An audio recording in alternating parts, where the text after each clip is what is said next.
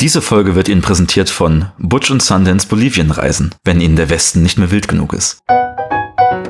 Man muss sich ein bisschen durch den Krach durchhören können und zur Musik vordringen. Je mehr Text ich las, desto boah, so richtig Bock habe ich nicht drauf. Also, das ist sehr gut. Dass Disney ankommt, oh, du hast noch nie einen Film gemacht. Hier hast du mal eben 170 Millionen Dollar. Also Loon Davis ist halt offensichtlich auch stark depressiv und er ist. Klar, ist ja ein ähm, Coen Brothers Film. Ja, ah, die Coen Brothers ah, sind so gut. Weil ihm halt das, das Flynn-Sein irgendwie im Blut steckt oder im Code. Äh, Code, Code. Audio, Video, Edit, dies, ach, ich komm, das kriegst du heute nicht mehr hin. In die Mucke und das Bild. Ich schneide das natürlich knalllos raus, dass es wieder so klingt, als wäre ich super schlau und wüsste das alles auswendig. Wir haben Punkt 1 Uhr im Moment, jetzt gerade, auf die Minute.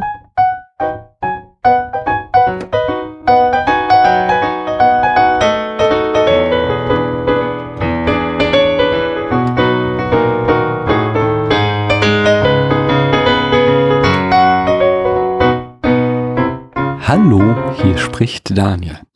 Ich sitze hier in einer finsteren Märznacht, nachdem ich eben schon über zwei Stunden mit meinem Gast gesprochen habe. Eine Folge, die ihr hoffentlich jetzt auch schon gehört habt. Soll es heute weitergehen? Wir sprechen über einen Film. Hallo Chef, wenn du das hörst und dich gewundert hast, warum ich vor drei Wochen oder so so ein bisschen zerstört war in diesem Meeting, wo ich die eine Präsentation halten musste.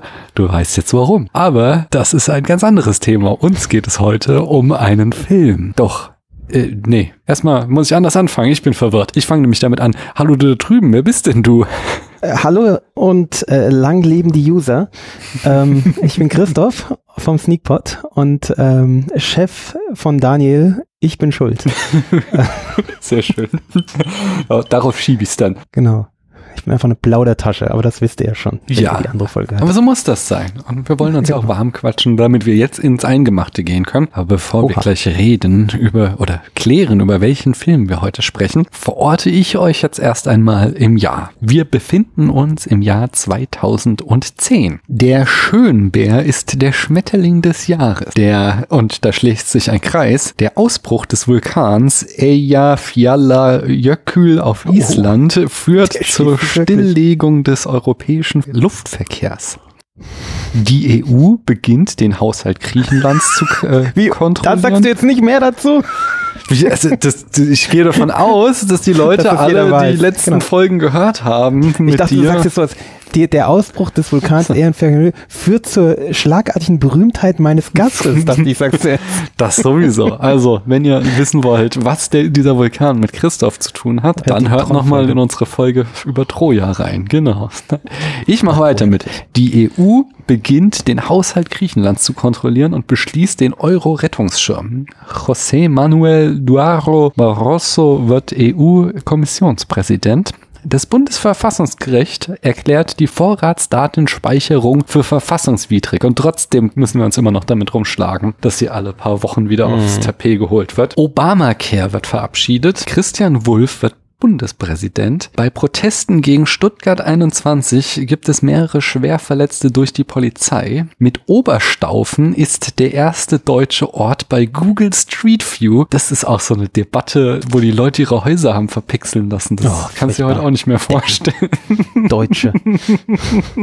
Mit der Revolution in Tunesien beginnt der arabische Frühling. In Haiti gibt es ein starkes Erdbeben, bei dem 220.000 Menschen sterben und 1,3 1,3 Millionen obdachlos werden. Eine Explosion auf der Bohrinsel Deepwater Horizon löst eine Ölpest im Golf von Mexiko aus. Es kommt zur Massenpanik auf der Love Parade in Duisburg, bei der 21 Menschen sterben. Die Bezahlung der deutschen Reparation nach dem Ersten Weltkrieg wird abgeschlossen. Die Sonde Rosetta fliegt am Asteroiden Lutetia vorbei. Wutbürger wird das Wort des Jahres. Spanien wird Fußballweltmeister. Lech Kaczynski, Dennis Hopper, Heidi Kabel, Christoph Schlingensief, Claude Chabrol, Tony Curtis, Loki Schmidt und Leslie Nielsen sterben. Lena Meyer-Landrut gewinnt den Eurovision Song Contest. Israel Iskama Kavivoole steht mit Somewhere Over the Rainbow zwölf Wochen auf Platz 1 der Charts in Deutschland. Arcade Fire bringen The Suburbs raus. Johnny Cash's American Records 6 Ain't No Grave wird veröffentlicht. Kanye West bringt My Beautiful Dark Twisted Fantasy raus. Von den Gorillas erscheint Plastic Beach, von Tokotronic Schall und Wahn und von Massive Attack Heligoland. The Hurt Locker gewinnt den Oscar für den besten Film und mit Catherine Bigelow damit erstmals eine Frau. Toy Story 3 wird der erfolgreichste Film des Jahres. Die laut Letterboxd meistgesehenen Filme des Jahres sind Inception, The Social Network, Scott Pilgrim, Black Swan und Shutter Island. Und Jeff Bridges gewinnt den Oscar als Hauptdarsteller, doch überraschenderweise für Crazy Heart und nicht für den Film, über den wir heute sprechen. Hätte denn Jeff Bridges auch für Tron Legacy den Oscar verdient, Christoph? Nein. Aber ich muss noch anfügen, ich finde es zwar schön, dass du den wichtigsten Ukulelisten überhaupt hier genannt hast, aber dass du im Jahr 2010 das grandiose und wahrscheinlich mein Lieblingsalbum Darkly Darkly Venus Aversa von Cradle of Filth nicht nennst, enttäuscht mich ein bisschen. Ah, sorry, das äh, ich bin nicht so, also Cradle of Filth ist nicht mein meine Musik. Sorry. Na gut. Vielleicht werde ich so morgen früh ein bisschen reinhören, um mich wach zu machen.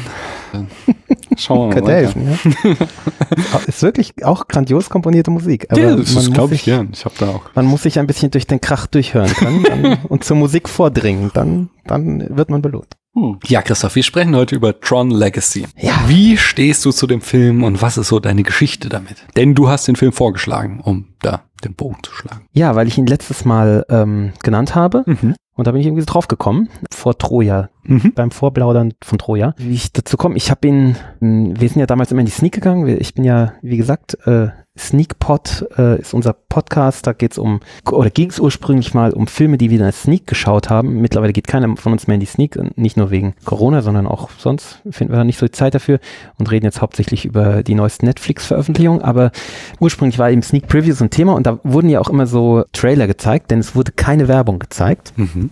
Und stattdessen immer äh, Trailer. Ich weiß nicht, ob das überall so ist, aber bei uns war das halt so. Im Jahr wahrscheinlich 2009 nehme ich an, wurde der Tra oder der oder die Trailer von Tron Legacy, was ja der praktisch der lang erwartete zweite Teil von diesem 80er Jahre Tron-Film ist, über den wir auch noch reden werden, gezeigt und äh, das ist einfach ein sehr bewegender Trailer gewesen. F für mich, der den alten Tron-Film gar nicht gesehen hatte, äh, trotzdem äh, berührend in irgendeiner Form, so dass ich den Film sehen wollte. Und äh, ich bin dann einfach ins Kino gegangen, als der dann irgendwann kam. Der hat mich hart weggehauen, ja, und bewegt. Hm. Und zwar sowohl filmisch als auch vor allem musikalisch. Schön. Ja. Ich kannte den gar nicht. Ich habe damals auch den Trailer im Kino gesehen und dachte so, pff, ja, hab das Original nie gesehen und das interessiert mich jetzt auch so rein gar nicht und habe es dabei auch sein lassen. Dann hast du den vorgeschlagen und wie das so ist, ich lese dann immer so einen Haufen Texte und je mehr Text ich las, desto boah, so richtig Bock habe ich nicht drauf. Also, das ist sehr gut. Waren wirklich so, so viele unglaublich krasse Verrisse drinne in den Texten. Ja, ja, so wirklich so Leute, ja. die den Film wirklich hassen, sagen, er sei mhm. un na, nicht nachvollziehbar, er sei schlecht. Überraschenderweise Roger Ebert, ähm, der große Filmkritiker, der fand den ganz gut. Er sagte so, ah, wie war das so? Die, die Story ist unverständlich, aber das war bei dem alten auch schon. Das interessiert keinen. Die Bilder sind gut, die sind wieder irgendwie der Stand der Technik und Jeff Bridges hat er zum Beispiel sehr gelobt. Mhm. Von daher, der Ja, er ist nicht gut. so schlecht wie im alten Film. Ja. Also es, der ist auch nicht so schlecht wie der Hauptdarsteller. Nee, aber dann habe ich den Film geguckt und dann dachte ich mir, ach, eigentlich macht der schon Spaß. Das ist schon ein, ein runder Film. Das ist, ich fand den jetzt auch überhaupt nicht so unverständlich, wie ich viele Texte habe behaupten lesen, sondern ich fand den war von vorne bis hinten nachvollziehbar. Es wird nicht alles bis zum Ende auserzählt, aber das erwarte ich auch nicht irgendwie von so einem äh, Blockbuster Science-Fiction-Action-Kracher, mhm. dass er mir wirklich jedes Konzept ins kleinste Detail erklärt. Und von daher, ich würde jetzt sagen, der erfindet nicht das Rad neu, dieser Film, aber er sieht sehr, sehr gut aus und ist einfach ein Film, wo ich von vorne bis hinten dran war und dachte, ja, kann man schon mal machen, kann man sich gucken. Und der ist auf keinen Fall so schlecht, dass er diese ganzen Verrisse verdient hat. Schön. Das freut mich einerseits, Äh, andererseits wäre es natürlich auch schön gewesen, dich jetzt als, als harten Gegenpart zu haben. Ähm, ja. Aber grundsätzlich bin ich froh, dass ich dir nichts angetan habe, von daher. Nee, nee, war nicht so dramatisch, war. Ich hatte da einen durchaus amüsierten Abend, von daher passt schon. Gut. Ich führe uns weiter ein mit den Eckdaten. Mhm. Wie ich schon sagte, das Jahr 2010. Regie führte Joseph Kaczynski und das war sein Debüt, wo ich dachte, okay, wen hat der bestochen oder von wem ist der der Sohn, dass er als ersten Film erstmal, dass Disney ankommt, oh, du hast noch nie einen Film gemacht, hier hast du mal eben 170 Millionen Dollar, mach mal einen Film. Ja, sehr stark.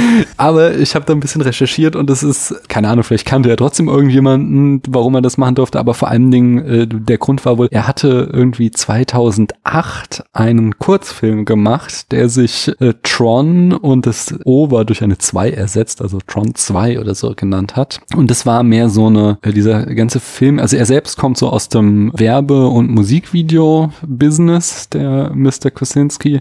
Und dieser Tron 2 Film, das war eigentlich nur dieses Lichträderrennen, was sich so mehr oder weniger jetzt auch in diesen Film reingeschafft hat und war so mehr oder weniger so eine experimentelle Machbarkeitsstudie, die er da halt 2008 gedreht hat mit einem kleinen Budget und dann Disney auf den Tisch geklatscht hat und gesagt hat, hier, guck mal, das könnte ich machen, wenn ihr mich lässt. Und da das ja eh gerade so in das Konzept von Disney passte, dass die diese ganzen alten äh, IPs wieder haben neu verwertet mit Maleficent und äh, die Schön und das Biest und was sie nicht alles äh, neu verfilmt haben, so in diesem, diesem Run in den 2010er Jahren, haben sie halt ihm auch mal Tron Legacy machen lassen. Danach hat er dann noch äh, gemacht Oblivion aus im Jahr 2013, so ein Science-Fiction-Film mit Tom Cruise. Habe ich nie gesehen, hat aber auch nicht so ganz schlechte Kritiken, wenn ich mich recht erinnere. Uh, ich glaube, das ist, habe ich glaube ich gesehen. Sieht auf den ersten Blick ganz gut aus ist aber, wenn man ein bisschen Ahnung von Scientology hat, hm. äh, sehr sauer aufstoßend. Also ist harte Scientology-Kost. Okay. Ähm, hm. Also hat mir dann im Nachhinein, äh, hat es mir sehr vergalt, muss ich sagen. Okay. Wenn ich den jetzt nicht verwechsel, das ist, glaube ich, der, wo, wo, ja, ja. Doch, doch, sieht alles so wie Apple aus, irgendwie diese Zukunft. Ja, genau. Ja, exakt. 2017 mhm. hat er noch so einen irgendwie Feuerwehrmänner-Film gemacht, Only the Brave. Habe ich auch nie gesehen, auch nichts großartig von gehört. Klingt und schrecklich. 2021 wird er wiederkommen, wieder mit Tom Cruise und äh, über den Film habe ich ja auch schon neulich gesprochen, weil das ist der Film, den ich am meisten nicht erwarte. Es oh ist Gott, nämlich oh die Fortsetzung von ja. Top Gun, Top Gun Maverick. oh Gott, das und aber schon, also ich meine, okay, er bleibt sich treu, nicht? Er nimmt wieder so einen 80er Jahre Film und macht den neu, mhm. vielleicht macht er da wieder was ganz anderes draus. Ja, vielleicht wird's wieder grandios, ja. aber leider ohne Daft Punk. Ja, aber also Top Gun war schon so scheiße. ich kann mir irgendwie nicht vorstellen, dass die Fortsetzung ja, gut, gut Das heißt scheiße, der ist halt, äh, der gehört halt nicht in unsere Zeit, gell? Der ja, aber halt der ist auch echt schlecht. Also sorry, es ist selbst, also ich, ich mag ja teilweise 80er Filme, aber Top Gun ist halt echt schlecht. so. Ich habe auch äh, neulich drüber geredet, als ich hier mit René über, über Whiplash gesprochen habe, nämlich äh, bei Top Gun Maverick wird da auch der äh, Damien Chazelle, nee, mhm. den verwechsel ich jetzt. Damien Chazelle ist der Regisseur, der, der Hauptdarsteller von Whiplash, der wird auch bei Top Gun Maverick mitspielen und da habe ich nämlich auch schon drüber gelästert, dass der so, der macht so katastrophale Entscheidungen, was seine Karriere anbelangt, weil der war so bei Whiplash so auf dem Sprung zum Star zu werden und wenn du dir anguckst, was er danach für Filme gedreht hat, da war so ein Flop nach dem anderen dabei. Ich weiß nicht, ob Maverick so gut wird, dass, äh, dass seine Karriere ja, jetzt sprachst, drehen wird. Du sprachst heute darüber ähm, bei mir im In Ohr. deinem Ohr, ach so, genau. ja. Aber da habe ich halt auch schon leidenschaftlich über Top Gun gelästert. Der ist, das ist kein guter Film. Nee, nee. Da, da sagtest du irgendwie sowas, der hat irgendwas, äh, hat es Spider-Man oder sowas? gemacht. Ich weiß nicht, irgendwas. Und nee, dann hätte, hätte irgendwie zwei, drei Entscheidungen getroffen, die halt nicht so gut waren.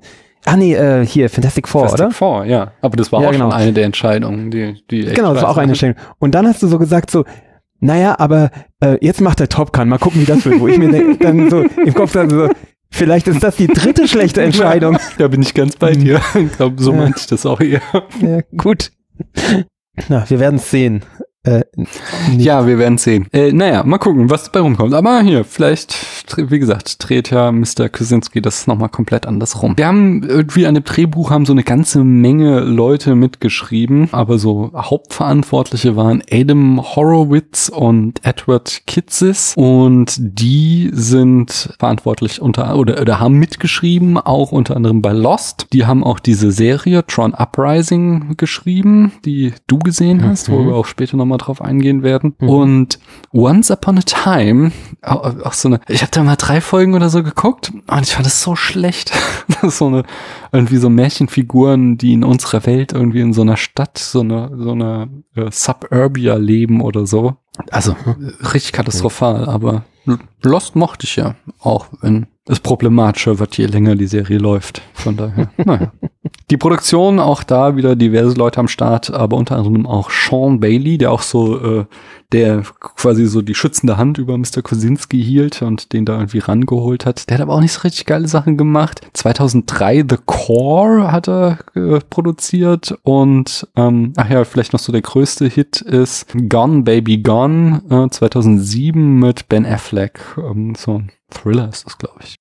Habe ich, glaube ich, nicht gesehen. The Core habe ich natürlich gesehen als Geologe. Ja, ah, muss man ja. Und war es gut? War es realistische Nein, Darstellung? Steven Lisberger, der Regisseur und Drehbuchautor des Originals, hat ja auch so einen äh, Production Credit, aber das war wahrscheinlich auch nur so ehrenhalber. Ich glaube, der hat auch, habe ich gelesen, ein kleines Cameo in der Clubszene, aber ich, weiß auch nicht, wie der aussieht, von daher ist mir das ja, auch nicht da aufgefallen. Da ist ja jeder drin in der Clubszene. ja. Jeffrey Silver war dann der dritte Produzent, der ist aber dann hier eher schon so die große Nummer, der hat 2006 äh, 300 produziert, der hat uh. äh, Terminator Salvation 2009 produziert, der hat Edge of Tomorrow 2014 produziert und 2019 das Remake von König der Löwen. Also der ist so offensichtlich der Disney-Mann, obwohl die anderen sind ja gar nicht so Disney-Filme, aber. Edge of Tomorrow ist doch auch äh, Tom Cruise. Genau, Tom oder? Cruise. Und das Emily Blunt. Genau, die täglich größtes Murmeltier mit Aliens mhm. und Knarren. Fand ich ziemlich cool. Ja, den mochte ich auch sehr gerne eigentlich. Kamera führte Claudio Miranda. Der hat viel mit, äh, oder eine Zeit lang zumindest mit Fincher zusammengearbeitet. Bei Zodiac 2007 und Benjamin Button 2008 hat er die Kamera geführt. Er hat außerdem Life of Pi 2012 gemacht, Oblivion 2013 und da ist er wieder. mit Herrn Kaczynski auch noch uh, Only the Brave 2017. Ja, und auch im Schnitt haben sie sich einen alten Recken von Herrn Fincher angelacht. Da haben wir Mr. James Haygood, der hat 1997 uh, The Game, 1999 Fight Club und, und 2002 Panic Room geschnitten. Alles Fincher-Filme. Ah, hier, Fight Club, den mhm. habe ich vergessen. Das ist auch einer so dieser Filme, die ich ganz fantastisch fand und äh, nicht weiß, ob, ob wie gut er gealtert ist. Müssen wir mal wieder schauen. Ja, ich habe tatsächlich auch so ein ambivalentes Verhältnis zu Fight Club wegen. Es ist kompliziert. Das würde mich jetzt interessieren. Ja, es ist halt, Fincher sagt ja immer, er hat das alles ironisch gemeint, aber wie sehr kannst du dich auf die Ironie berufen, wenn du dann so einen Film, also wenn, wenn es einfach so eine große, breite Bewegung von so toxisch männlichen, rechten Gamer-Game-Heinis gibt, die den Film halt ganz unironisch abfeiern. Und ah, ich meine, allein dieses, dieser furchtbare Ausdruck Snowflake für mhm. halt progressive Menschen, ah, du bist so eine, eine Snowflake, so empfindlich, der kommt halt aus Fight Club so und der, ah, der wird halt ganz, ganz unironisch verwendet und da weiß ich, ob man sich da Fincher zurückziehen kann auf, ihr versteht das alles noch nicht, wenn, mhm. wenn Film dann halt so negative Konsequenzen hat. Das ist so, da schwanke ich immer hin und her. Ah, okay.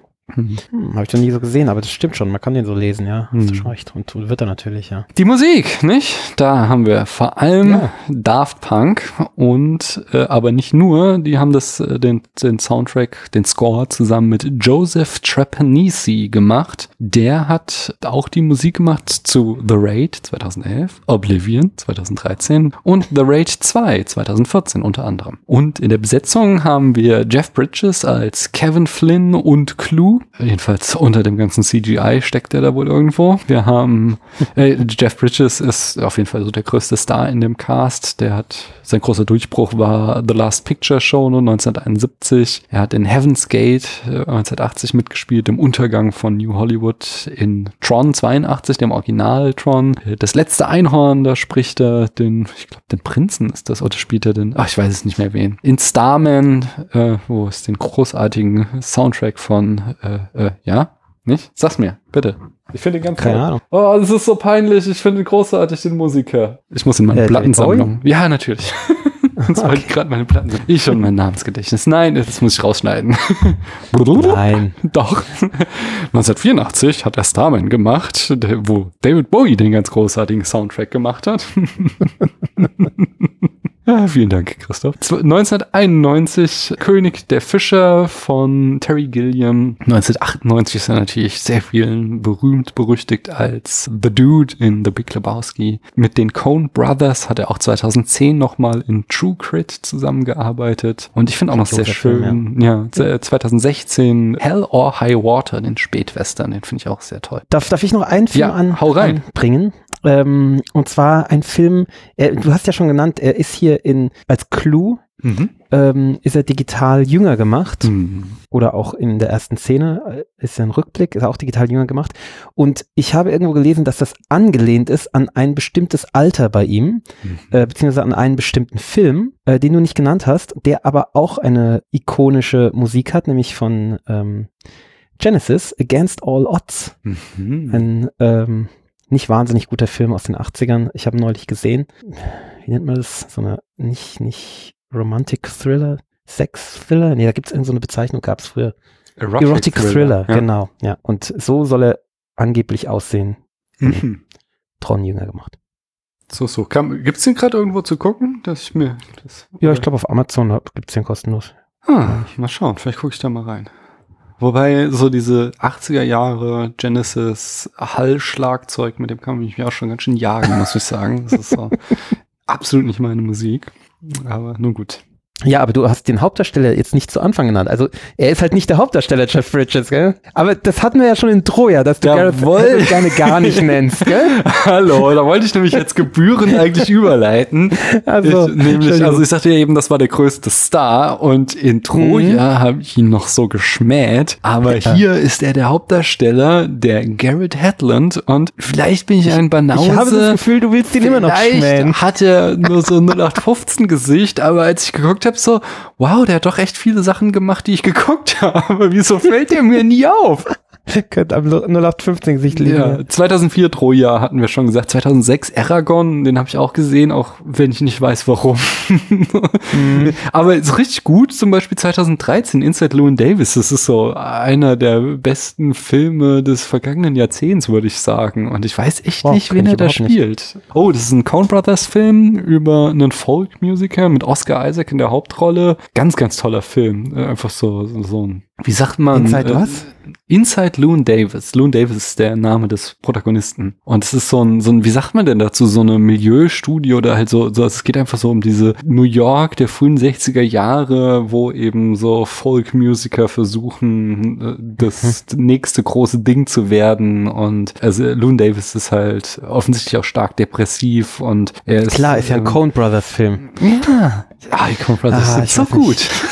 ich, ich, bin nicht so ein großer Fan von Brothers. Ah, die machen, doch, die, machen nicht so richtig Spaß. Das ja, halt so. doch. Also die haben ja auch Komödien. Ich meine, hey, Big Lebowski habe ich gerade genannt. Aber auch da ist alles so ein bisschen Depri, oder? Nein, so. das ist super. Oder mein, mein liebster Coen Brothers Film Fargo, der ist so lustig. Und Inside Loon ist ein richtig guter Film. Aber ich weiß nicht, ob er was okay. für dich ist. Naja. Und nee, ich habe ihn auch noch gesehen in Mudbound 2017. Den fand ich wiederum nicht so gut. Wie heißt das? Von einer Regisseurin habe ich letztes Jahr in dieser 52 Films by Women Challenge geguckt. Von Dee Reese. Es ist schon ein guter Film, aber es ist so diese Art von Drama, die ich nicht mag, weil es so, halt so, es ist alles so super dramatisch. Es ist alles, ja, es ist halt Drama um des Drama Willens. Da habe ich immer so ein bisschen Problem mit, wenn ich das Drehbuch in dem Film sehen kann und weiß, sehen kann, das passiert jetzt, damit es noch mhm. dramatischer mm. wird.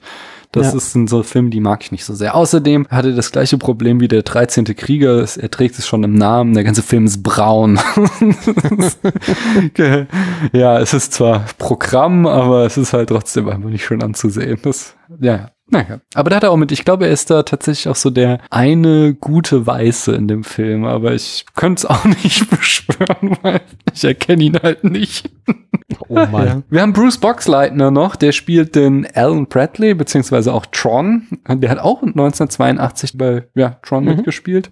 Oh, gleiche Rolle halt, gell? Genau. Aber äh, der, vor allen Dingen, ich glaube, den meisten Leuten ist er bekannt durch seine Rolle in Babylon 5. Da war ja der große Kampf immer, was ist besser, Babylon 5 oder Deep Space Nine? Natürlich Deep Space Nine, aber es gab Natürlich. Leute, die behaupteten, Babylon 5 wäre besser. Und da hat er den Captain dieser Station gespielt. Das war so sein großes Ding. Wir haben Michael Sheen als Castor oder Zuse.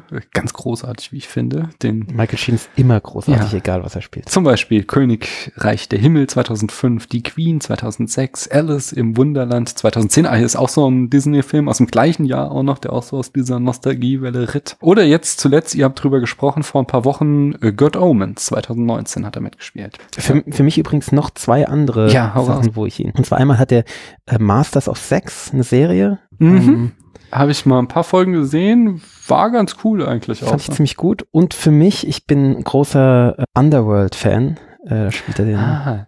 Lucius. Ich wüsste nicht mehr, wer er ist, aber ich habe so... Der, der Hauptwehrwolf, der, der Oberwehrwolf. Ah, okay. Ich habe so drei oder... Wie viele Filme gibt? Da gibt es echt viele von, gell? Ich ja, hab, zu viele. Vier oder fünf. Ja, ich glaube, ich, glaub, ja. ich habe so drei mindestens geguckt und ich mochte die ja. aber eigentlich auch immer ganz gern. Das war so kann man schon mal machen. So gute Action irgendwie ja. fand, fand ich kurzweilig. Und last, aber not least at all, haben wir Olivia Wilde als Cora. Oh, ja. Fantastisch. Ähm, sie wurde berühmt als, ich weiß nicht mehr, wie sie hieß, in Dr. House auf jeden Fall hat sie lange mhm. mitgespielt. N Nummer irgendwas war sie da. Nummer, Nummer 6? Nummer 9? Keine Ahnung.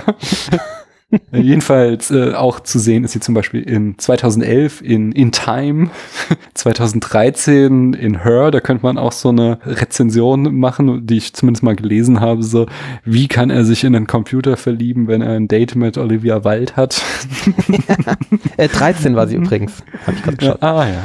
Und äh, jetzt zuletzt hat sie halt Schlagzeilen als Regisseurin gemacht. Sie hat jetzt äh, 2019 ihr Regiedebüt Booksmart äh, gehabt. Da war sie ja, wurde sie sehr gefeiert für und jetzt ist gerade für nächstes Jahr oder dieses Jahr, weiß ich gar nicht, der ihr zweiter Film angekündigt. Ich habe den Namen vergessen, es wird ein Thriller, das finde ich ganz spannend, dass sie, Booksmart war so eine Coming-of-Age-Komödie, dass sie in ein ganz anderes Genre reingeht und der äh, Protagonist äh, wird von Harry Styles gespielt und da habe ich neulich bei euch jetzt schon drüber geredet. Sie hat jetzt gerade verkündet, dass sie und ihr Mann sich haben scheiden lassen oder getrennt haben und sie ist jetzt mit Harry Styles zusammen. Ach, irgendwie Anfang 20 ist oder so. Also ist halt total verrucht. Äh, ja, äh, ich muss sagen, ich bin, ich sehe das bisschen mit weinendem Auge, dass sie hinter die Kamera geht, weil ich sehe sie einfach so gern in Filmen. Mhm. Ich mochte sie sogar in Cowboys and Aliens. Habe ich nie gesehen. Äh, ja. Echt nicht? Ja. Ganz großer, ja, was heißt ganz großer Trash? Es ist trashig, aber es macht auch irgendwie Spaß und sie ist auch da fantastisch. Sie ist immer fantastisch. Mhm. Also, ja, schade, dass, dass man sie jetzt weniger sieht, aber gut, dann vielleicht macht sie dann was Tolles hinter der Kamera. Ja, ja. ja. Hast du Booksmart geguckt? Nee, habe ich nicht. Aber ist auch nicht dein ähm, Genre, gell? Kann man nee, ist, nee, nee, ist nicht so mein Genre. Ähm, aber die, die ist das doch auch mit dieser äh, No Assholes äh, genau. Policy, oder? Ja, ja, ist halt ein guter Ansatz, gell? Mhm. aber ist halt das, was man machen sollte. Mhm. Finde ich gut. Das Budget, sagte ich eben schon, 170 Millionen, äh, aber es hat sich gelohnt. Er hat ein Einspielergebnis von 400 Millionen, also fast das Dreifache, damit ein Gewinn. Und das Genre, da befinden wir uns im Action-Bereich, im Science-Fiction-Bereich und vielleicht aber auch eher im Fantasy-Bereich. Das ist etwas, worüber wir noch reden werden müssen. Bis dahin, mhm. erzähl uns doch mal die Handlung in fünf Sätzen, Christoph. Oh Gott, ich habe es diesmal nicht gezählt. Ich habe halt... Ah, das ist doch nur eine Redewendung. Ich weiß. Ich habe einfach, eben, weil du das in letzter Zeit immer gesagt hast, habe ich jetzt. Es sind lange Bandwurmsätze. Es kann sein, dass es nur drei sind. Ich habe sie nicht gezählt. Okay. Ich muss ein bisschen was zur Vorgeschichte erst sagen. 1982, Tron. Handelt von einem Computerspielentwickler, Kevin Flynn, gespielt von Jeff, Jeff Bridges, ähm, der äh, durch eine Art halben Beam-Vorgang äh, in eine Cyberwelt äh, ja, katapultiert wird, gebeamt wird, in der Visualisierung von Programmen zu Deathmatches gezwungen werden.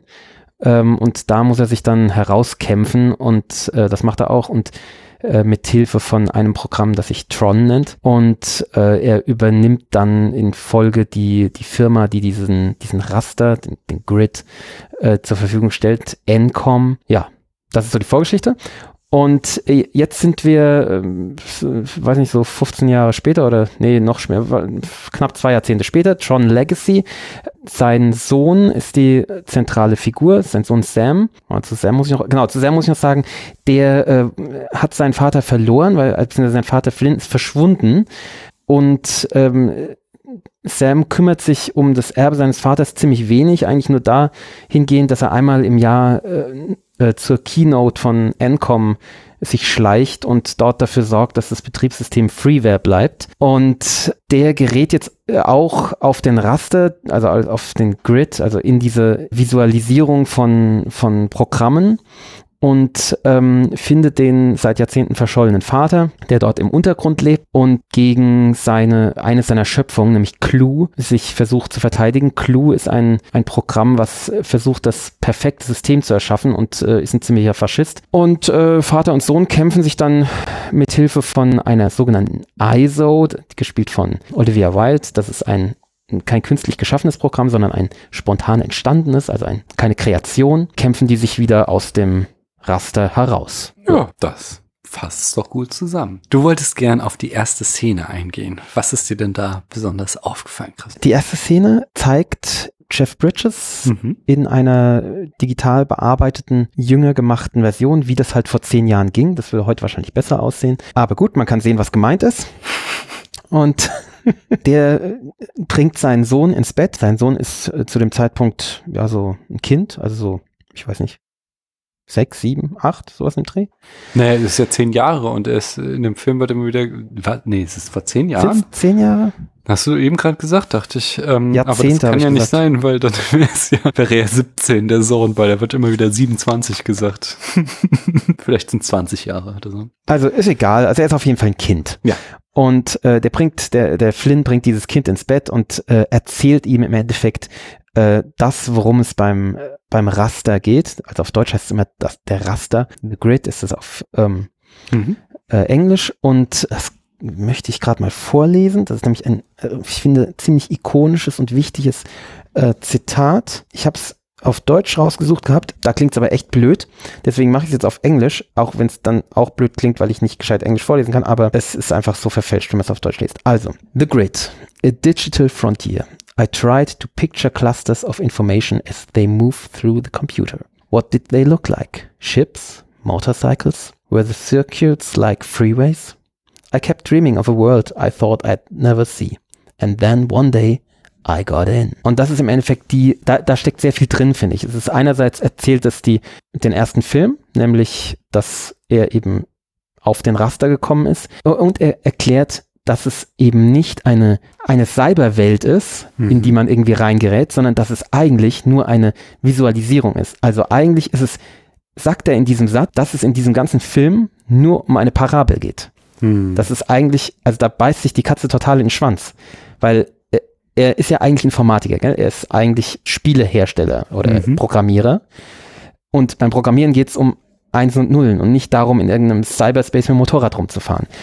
Aber er versucht ein, eine Visualisierung zu finden. Wie würden diese Informationen aussehen? Das wird ja heutzutage sind es häufig wird ja häufig der Ver Vergleich gemacht mit Paketen, die verschickt werden, die durch eine Telefonleitung geschickt werden und irgendwo gebündelt werden und wie auch immer. Ja, da habe ich, mhm. ich bin selbst kein Informatiker, ich habe da auch nicht so viel Ahnung von, aber es werden immer Bilder gefunden für eine ganz abstrakte Sache, weil es ist ziemlich abstrakt. Und er hat halt andere Bilder gefunden, nämlich eben diese Sache, irgendwelche Fortbewegungsmittel, äh, Schiffe, Motorräder und sind diese Datenautobahnen, man spricht ja auch von Datenautobahnen, mhm. sind das Autobahnen, auf denen eben Motorräder durch die Gegend fahren und so. Und dieses Bild und dieses, diese im Endeffekt nur Vorstellung, wie man sich das vorstellen kann, das wird dann gezeigt in dem ersten Film und in dem zweiten Film. Und dass er da drauf gebeamt wurde, das ist natürlich in gewisser Weise Käse. In gewisser Weise kann man aber auch sagen, ja, da wird einfach die, die Erzählebene wechselt da von der Realität in die Parabel. mhm. die irgendwas erzählen will. Und das wird, finde ich, in dem alten Film nicht wahnsinnig elegant gemacht, beziehungsweise es wird da eigentlich, wird es zu wenig, wird zu wenig darauf Wert gelegt, dass es, ja gut, es waren halt auch die 80er Jahre, dass, dass es eigentlich nur eine Parabel ist, sondern es wird so getan, so wie, okay, das ist der Cyberspace, der ist ein anderer Space, in dem man auch sein kann. Und das ist ja Quatsch. Hm. Andererseits, bei dem alten Film hatte man immerhin noch dass die verschiedenen Programme wirkliche Programme waren, die irgendwelche Funktionen mhm. hatten. Das spielt hier halt überhaupt Korrekt. keine Rolle mehr. Das wird überhaupt nicht mehr erwähnt in irgendeiner Form. Man man hat nicht irgendwie, kriegt nicht gesagt, hey, was bist du? Ich bin das Buchhaltungsprogramm oder so, mhm. sondern du hast ja halt quasi, selbst wenn es nur eine irgendwie an Allegorie ist oder sowas, hast du trotzdem halt einfach so eine Stadt da, wo es dann halt einen Musikclub gibt und keine Ahnung. Auch die, die große Frage, was ist denn eigentlich der Unterschied zwischen hier Zuse, der irgendwie sehr eigenwillig und eigen äh, selbstbewusst wirkt, äh, aber offensichtlich ein programmiertes Programm ist und dann eben den iSource, die ja so eine Form von künstlicher Intelligenz sind, die spontan entstanden sind.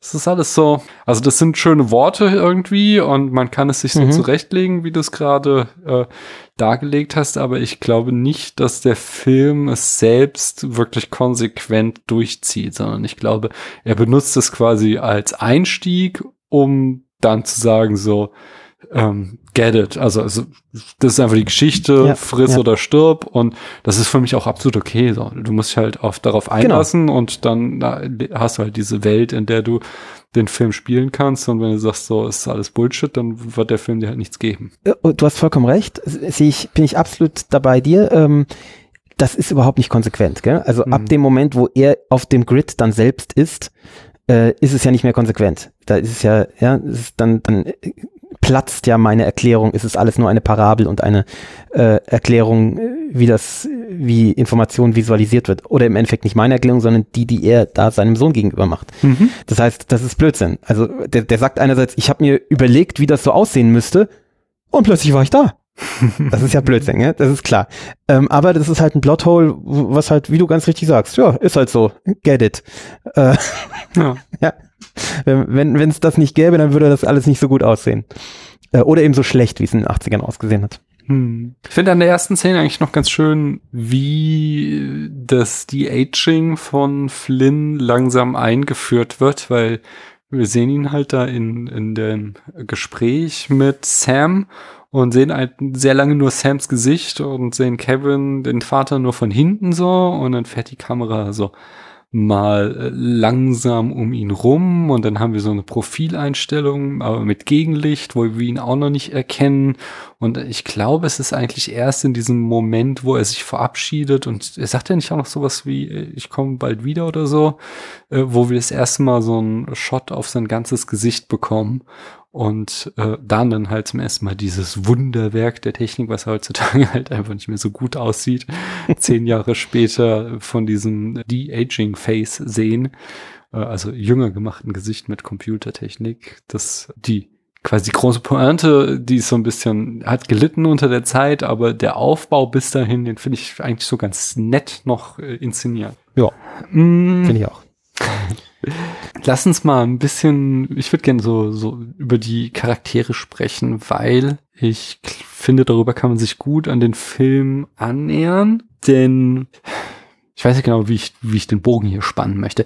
Ich, ich finde erstmal dieses, ich läster ja hier über den Protagonisten, den, den äh, Garrett Hedlund, den äh, Schauspieler, aber im Grunde ist er hier auch ideal besetzt, weil der Sam mhm. so ein, ähm, ja, für uns der quasi Avatar ist. Also er ist ja derjenige, der uns in diese Welt einführen soll.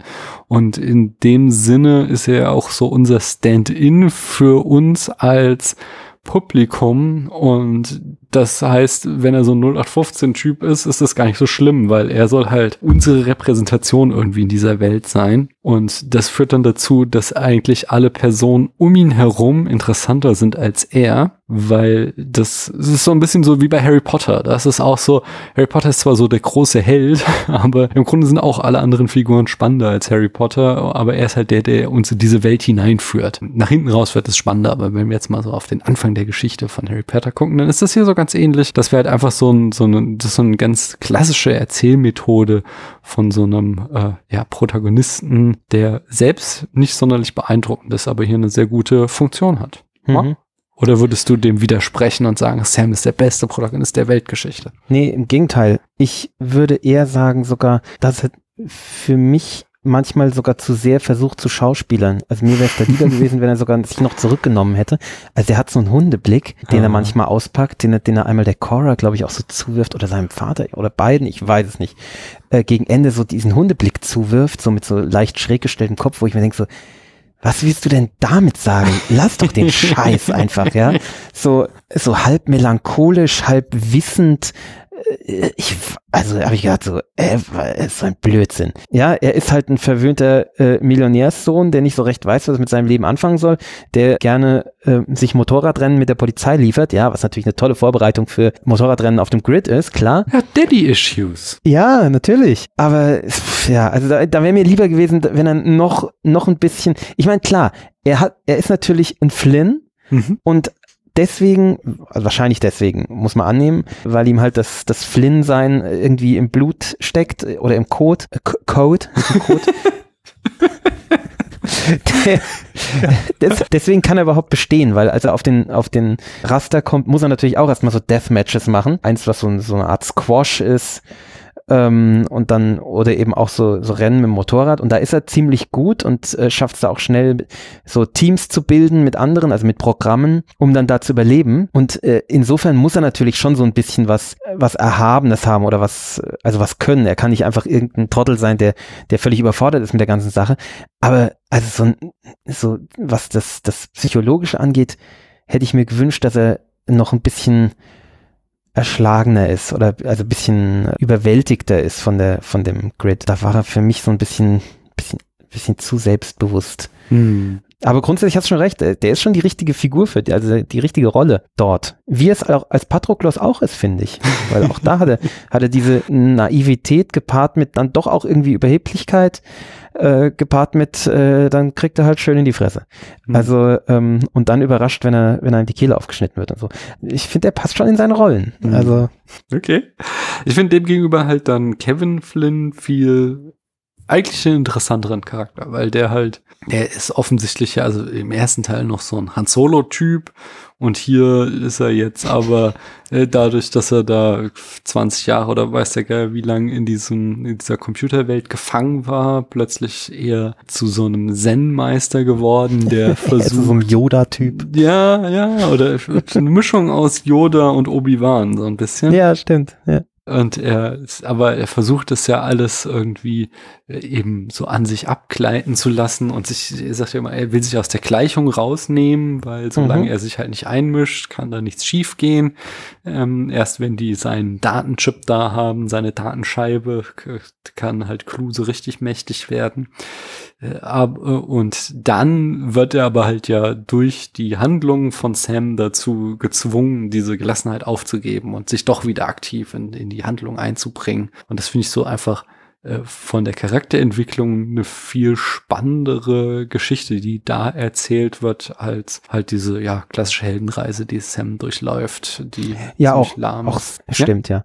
Auch seine ähm, seine Beziehung zu Clue mhm. der eben nicht einfach nur irgendein faschistischer Herrscher ist, der er natürlich auch ist, aber Sam hat ja die, nicht Sam, Kevin Flynn hat mhm. ja die, hat die Verantwortung und fühlt auch die Verantwortung, dass er Clue geschaffen hat und dass, dass Clue jetzt ein, ein faschistischer Herrscher ist, liegt daran, dass er einfach einen Befehl falsch verstanden hat. Denn der Flynn hat ihm den Befehl gegeben, das perfekte System zu schaffen. Mhm. Und dummerweise hat er mit Perfektion was anderes im Hinterkopf gehabt, nämlich eher sowas wie Freiheit und äh, Liberalität und, äh, und eben ein, ein System, was, was gut ist. Und äh, ja, ein Programm versteht halt unter Perfektion was anderes. Und dafür trägt Flynn die Verantwortung. Und ähm, ich finde das eigentlich auch schön, wie er am Ende dann mit Flynn, äh, mit Clue umgeht. Nämlich eben gar nicht, äh, das, das ist der, der böse Faschist, den wir jetzt irgendwie umbringen müssen, sondern er umarmt ihn ja am Ende. Und das, mhm. das hat, hat mich sehr berührt. Hm. Aber so, du hast es jetzt auch schon wiederholt gesagt, die Handlung ist das eine in dem Film, aber ich glaube, der, die großen Sprünge macht er vor allem in seiner Audiovisualität. Und da allem voran ist ja wohl die Musik das wichtigste Element. Hast, hast du da was zu sagen? Hast du da eine Meinung zu, Chris? Es gibt zwei, es gibt zwei Sachen, die wichtig sind. Ja. Und eins kommt sogar noch ein bisschen früher, finde ich. Nämlich, du hast gesagt Audiovisualität. Mhm. Äh, ich möchte kurz über die Visualität sprechen erstmal. Ja. Du hast einen visuellen ähm, Aspekt nicht gesehen, weil du es nicht im Kino gesehen hast, nämlich die 3D-Effekte. Ja. Und die sind überragend. Ich finde, dass Filme in 3D häufig unsinnig sind Mhm. oder nicht nötig, sie in 3D zu zeigen. Und es gibt wirklich nur eine Handvoll Filme, die man in 3D eigentlich sehen muss und da gehört der dazu. Mhm. In dem Moment, wo Sam auf den Raster kommt, da gehen einem die Augen auf, weil nämlich vorher, das ist einem nicht aufgefallen, man sitzt in diesem Film und es fällt einem nicht auf, dass man alles in 2D sieht, was in der normalen Welt stattfindet. Mhm. Und wenn er auf dem Raster ist, ist plötzlich alles 3D. Oh, cool. Und du wirst vollkommen erschlagen und in dem Moment setzt dann ja auch die Daft Punk Musik ein. Mhm. Du wirst vollkommen erschlagen, du kommst auf diesen Raster, alles ist neon grell bunt und alles ist plötzlich dreidimensional und dann Daft Punk. Es ist so Wahnsinn. Du, du sitzt da und wirst einfach weggeblasen. Deswegen war ich damals auch mehrmals im Kino, weil es äh, das ist einfach so ein Erlebnis gewesen. Es ist sogar nicht mal, das möchte ich nochmal korrigieren, es ist gar nicht alles grellbunt, sondern im Gegenteil. Es ist im Ja, die stimmt. Rasse ist hauptsächlich alles schwarz, aber es Mhm. sind dann immer so die entscheidenden Linien Die und die entscheidenden ja. Akzente sind mit so Neonfarben besetzt, was dem so einen ganz eindrücklichen äh, total Stylischen, modernen, total ja. stylischen Look verleiht dieser Welt, dass du eben so eine schwarze, glatte Welt hast, die aber eben diese paar hellen, grellen Lichter immer wieder hat. Das ist schon sehr, sehr cool. Die auch jetzt noch unheimlich modern aussieht, Ja. zehn Jahre später. Ja, und dann äh, kommt, wie du ganz richtig sagtest, eben äh, der Score, der ikonisch ist und ähm, ich finde stark kopiert in, in vielen Filmen, die danach kamen. Diese Art der des äh, ja, es ist einfach, es ist schwer zu beschreiben. Es ist halt, es ist extrem digital und es ist doch irgendwie klassisch. Es ist, ich weiß nicht, ich habe zu wenig Musiktheorie. Äh, für, auf mich wirkt es einfach Mhm. hauptsächlich, ähm, aber es wirkt unheimlich stark.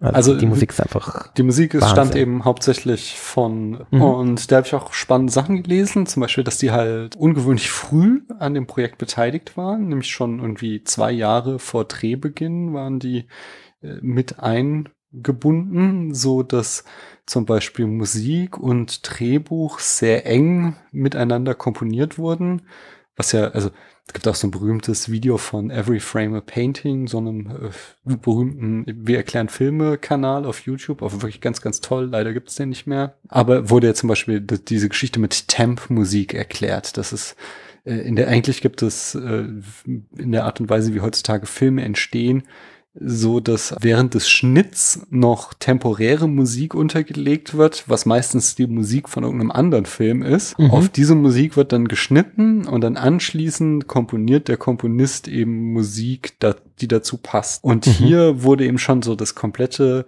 äh, Projekt mit der Musik von Daft Punk entwickelt. Also das wirklich schon beim Drehbuchschreiben mit überlegt wurde, wo kann man welche Musikstücke wie einsetzen. Und das ging sogar bis in so kleine Details, dass Daft Punk die Geräusche von diesen Lichträdern selbst designt haben und so Sachen. Also, dass da wirklich enorm viel Liebe zum Detail in diesen Film reingeflossen ist, eben in dieses Audio-Video, dieses Audi, nee, Audi, Video, oh Gott, in das Audiovisuelle. Design, Audio-Visuelle Design, ach, ich komm, das kriegst du heute nicht mehr hin. in die Mucke und das Bild. genau. Ja, das ist sehr schön, finde ich. Also ich finde, ich finde eigentlich, ich finde es sehr schön, auch diese, diese Fusion zwischen so einem orchestralen Score und dann diesem Synthesizer, EDM-Sound von Daft Punk, das finde ich schon ziemlich cool. Es ist aber, also du siehst aber oder hörst auch ganz eindeutig Anleihen an andere. Also ja, klar. zum Beispiel Klar. hier Hans Zimmer und sein Dark Mhm. Knight, die äh, dröhnenden Hörner, die hast du hier auch wieder drin, ganz krass. Ja. Das ist sowas, was einfach ein absoluter Trend in der Zeit war, was hier Tron auch eindeutig aufgreift. Wobei gerade dieses Stück, das ist bei diesem The Game Has Changed, heißt das Stück, glaube ich. Das ist so eins der geilsten. Ich glaube, äh, das ist wenn, bei dem Kampf in dem äh, Nachtclub wird das eingesetzt. Mhm. Und da hast du eben genau diese Fusion aus orchestralem Score, Synthesizern und dann eben diesen dröhnenden Hörnern. Das ist schon ziemlich geile Musik. Ich, ich glaube, das ist tatsächlich das Lied, was bei mir auf der Hochzeit ja, lief. Ja, das könnte ich verstehen. Das ist ziemlich gut. Ja, ja. ja. Also von daher, ich kann das vollkommen unterstreichen, dass die, die Musik geht schon ziemlich geil. Da geht einiges und ich habe mir den Soundtrack jetzt in letzter Zeit auch immer ganz gerne nebenher angehört. Kann man schon mal machen. Ich bin da auch nicht so wirklich gut darin, über Musik zu reden. Nee, ist schwer. Da fehlt mir so das Vokabular für tatsächlich und auch das Hintergrundwissen. Außer ist geil. Also nee, ich habe also ich habe so einen super, den, den, wenn ich dran denke, verlinke ich den auch so einen super langen Text äh, über eben die Musik in dem Film gelesen und die, da ging es so, der beschäftigte sich sehr viel um die Herausforderung, die ein Science-Fiction-Film hat, was Musik anbelangt, weil er muss irgendwie die in den Klang, äh, mit dem Klang eine Zukunft in irgendeiner Form evozieren. Und äh, das heißt, er muss irgendwie klangliche Möglichkeiten und äh, äh, Geschichten schaffen, die zwar irgendwo auf der realen Welt basieren, aber die über die hinausgehen und dann irgendeine Andersartigkeit kommunizieren. Und dieser Text legt halt sehr viel Wert darauf, wie gut das hier Daft Punk in Tron Legacy gemacht hat. Mhm. Und einen Fun Fact hatte ich noch, und zwar es gab noch so ein Projekt 2011 dann zusammen mit Daft Punk und Disney, da hatte ich auch noch gar nichts von gehört, und zwar Tron Reconfigured. Ja, wollte ich auch noch Ach so, erzähl du bitte ja. dann. Du kennst es bestimmt. Äh, ich bin einfach drüber gestolpert und ja. finde es grandios. Also halt äh, Remixes im Endeffekt, gell? Von, genau dass sie gesagt haben, die haben so einen Wettbewerb tatsächlich richtig gemacht. Ja. Äh, hier, das ist der Soundtrack von Tron. Wie würde denn eure Version davon aus äh, sich mhm. anhören? Und haben dann tatsächlich so einen, so einen, richtig großen Wettbewerb unter allen möglichen Musikern weltweit gemacht. Und die Gewinner sind dann auf diesem Soundtrack, den, den gibt's auch zum Beispiel bei Spotify, kann man sich den anhören, äh, Tron Reconfigured gelandet.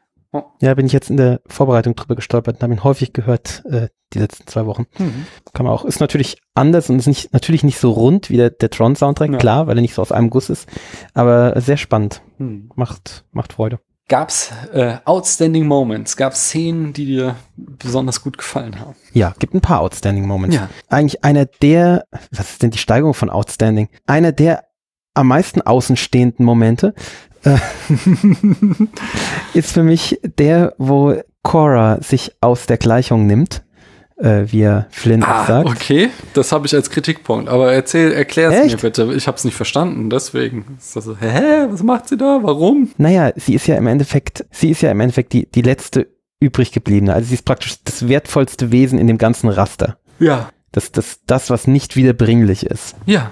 Und warum lässt sie sich dann gefangen nehmen? weil sie glaubt, weil sie die Zuversicht hat, dass, dass sie eben das ultimative Risiko eingehen muss oder das Ultim oder sich, sich selbst hingeben muss für einen höheren Zweck und dass es am Ende doch gut wird. Aber was denn der Zweck? Was ist denn, also das verstehe ich nicht. Warum? Sie glaubt daran, dass äh, Kevin und Sam sie retten werden, aber sie war ja nicht in Gefahr. Also sie war ja nicht, sie, sie sie begibt sich ja erst in Gefahr. Was, wo, ich habe nicht äh, herausgefunden, was denn so jetzt der taktische Vorteil dadurch sein soll, dass sie sich jetzt gefangen nehmen lässt. Ja, die, der Vorteil wäre ja nicht, dass sie sich gefangen nehmen lässt, sondern dass sie, gut, sie hat doch auch ihre, ihre Scheibe bei den anderen zurückgelassen, oder? Das weiß ich nicht mehr, aber.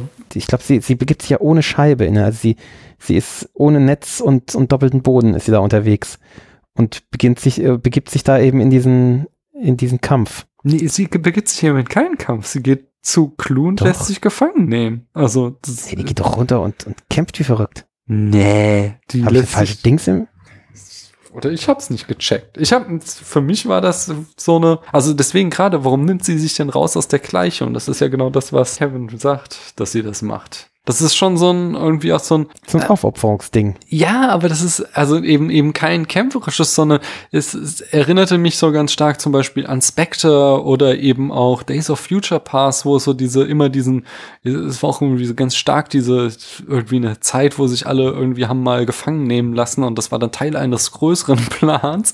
Aber was hier der größere Plan war, das habe ich bis zum Ende nicht verstanden. Und Das war im Grunde habe ich immer nur gedacht so okay, wenn sie die ganze Zeit nur bei äh, Kevin und Sam geblieben wäre, wäre es besser gewesen, dann wären sie da runter durchgekommen. Ja gut, aber dann wäre sie ein Kombatant geblieben. Und so hat sie ja ihren Diskus aufgegeben, war so eben eigentlich gar nicht mehr Teil der Gleichung. Ja, aber also das sind, sind schöne Wörter, aber ich verstehe halt nicht, was das heißt. Sie ist Teil der Gleichung oder Teil nicht der Gleichung. Das, das habe ich bei dem Film schon nicht verstanden und irgendwie verstehe ich jetzt auch bei deiner Erklärung das hm. nicht. Nee, so, so ganz verstehe ich das auch nicht. aber ja, ich glaube. Nee, aber das, ich finde, das ist auch nicht so relevant. Also das ist nicht so relevant. Äh, weißt du, nach Plotholes zu suchen in diesem Film, das darf man nicht. Und das, das sehe ich aber nicht als Plothole an. Keine Frage. Nein, nein, ja, das sehe ich nicht als Plothole an, das sehe ich, das sehe ich schon eher so als lazy writing an. Also das ist so ein, wirklich so ein Kritikpunkt eher auch so, ja, stimmt. dass ja, er sich so sehen, nie, ja. er macht sich halt auch nie Gedanken, was sind denn jetzt diese Isomorphs? Was macht die denn in irgendeiner Form besonders? Sondern er, er behauptet es einfach. Er sagt halt, ähm, ja, stimmt.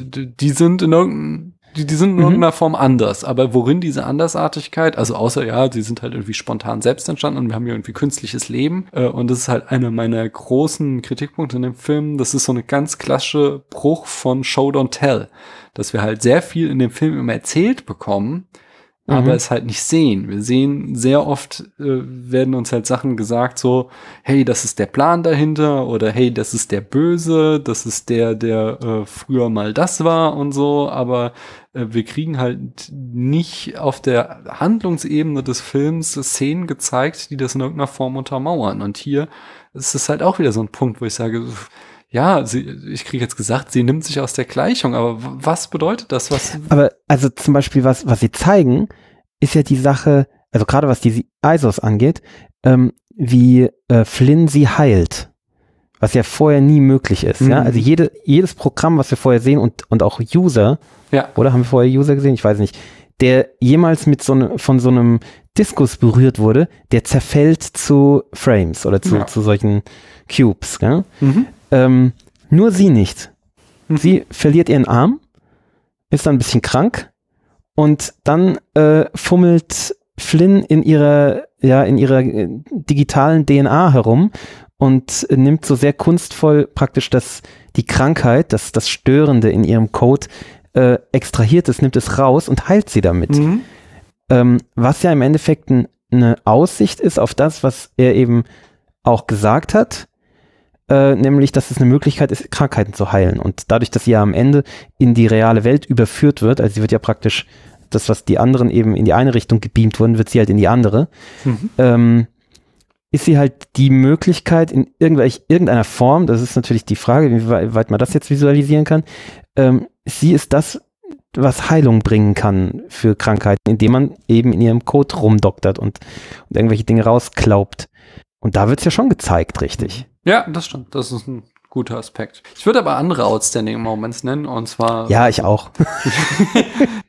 ich, vielleicht nochmal zu dem Outstanding Moment, der war für mich eher outstanding, weil er mich stark berührt hat. Mhm. Du hast recht, der hat durchaus Plotholes oder äh, was auch immer für Holes, aber der hat mich stark berührt, weil sie einfach eine, ja, weil sie da das Zentrum ist und sie ist für mich einfach eine wahnsinnig starke Figur. Mhm. Lass uns da gleich nochmal weiter drüber reden.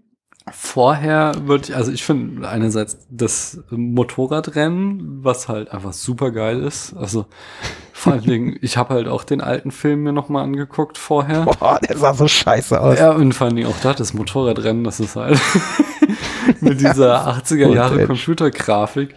Das ist nicht ja. richtig gut. nee, das ist richtig furchtbar. Ja. Und dann hast du halt hier dieses computeranimierte äh, Rennen in dieser schwarzen Welt mit diesen Neonrädern, mhm. diese Neonstreifen hinter sich herziehen. Und es sieht halt verdammt gut aus. Und dazu eben dann die krasse Daft Punk Mucke. Das ist mhm. schon sehr, sehr geil. Und die zweite Szene, die mir absolut hängen geblieben ist, ist eben die Club-Szene. Einfach, weil hier Suse so unglaublich auftritt. Also es ist ja. einfach, äh, der dreht das Schauspiel, ähm, wie heißt der jetzt nochmal? Äh, Michael Sheen. Michael Sheen, genau. Der dreht das Schauspiel einfach nochmal auf 10. Der ist einfach, einfach so gut, wie der. Michael Sheen ist in allem gut. Das wie, ist so super. wie der den Film aufmischt und Dann dieser ganze Kampf in dem äh, Club und wie dann auch Kevin kommt und da eben so den großen Obi-Wan-Moment hat und äh, irgendwie. Und auch Daft Punk, diese Cameo von ja, Daft Punk, ja, ist so gut. Cameo von Daft Punk, das ist, also das ist schon, da geht einfach einiges da. da ja, habe ich auch. Sind alle Regler Moments. auf elf gedreht ja. in der Szene. Das ist schon, macht schon sehr, sehr viel Spaß. Ja. Ja, finde ich auch. Sonst noch was? Noch eine Szene? Ich mag die Sonnenaufgangsszene am Ende. Die ist mhm. ziemlich gescholten zum Teil. Ich mag sie aber, weil sie mich berührt und weil sie so, so wirklich ist. Der, der Raster ist ja extrem künstlich und obwohl einem das gefällt und uns toll aussieht, man sich da wohlfühlt in gewisser Weise auch, wenn man dann wieder zurück in die richtige Welt kommt und den Sonnenaufgang sieht, merkt man dann doch die Sehnsucht, die man selbst hatte vielleicht und die eben auch eine Cora hatte, die noch nie einen Sonnenaufgang gesehen hat und die halt zum ersten Mal einen Sonnenaufgang sieht mhm. und äh, und eben das Echte darin und äh, ich fand es ein, ein guter ein guter Kontrapunkt am Ende. Bin bin gehöre überhaupt nicht zu denen, die den verdammen. Mhm. Ja.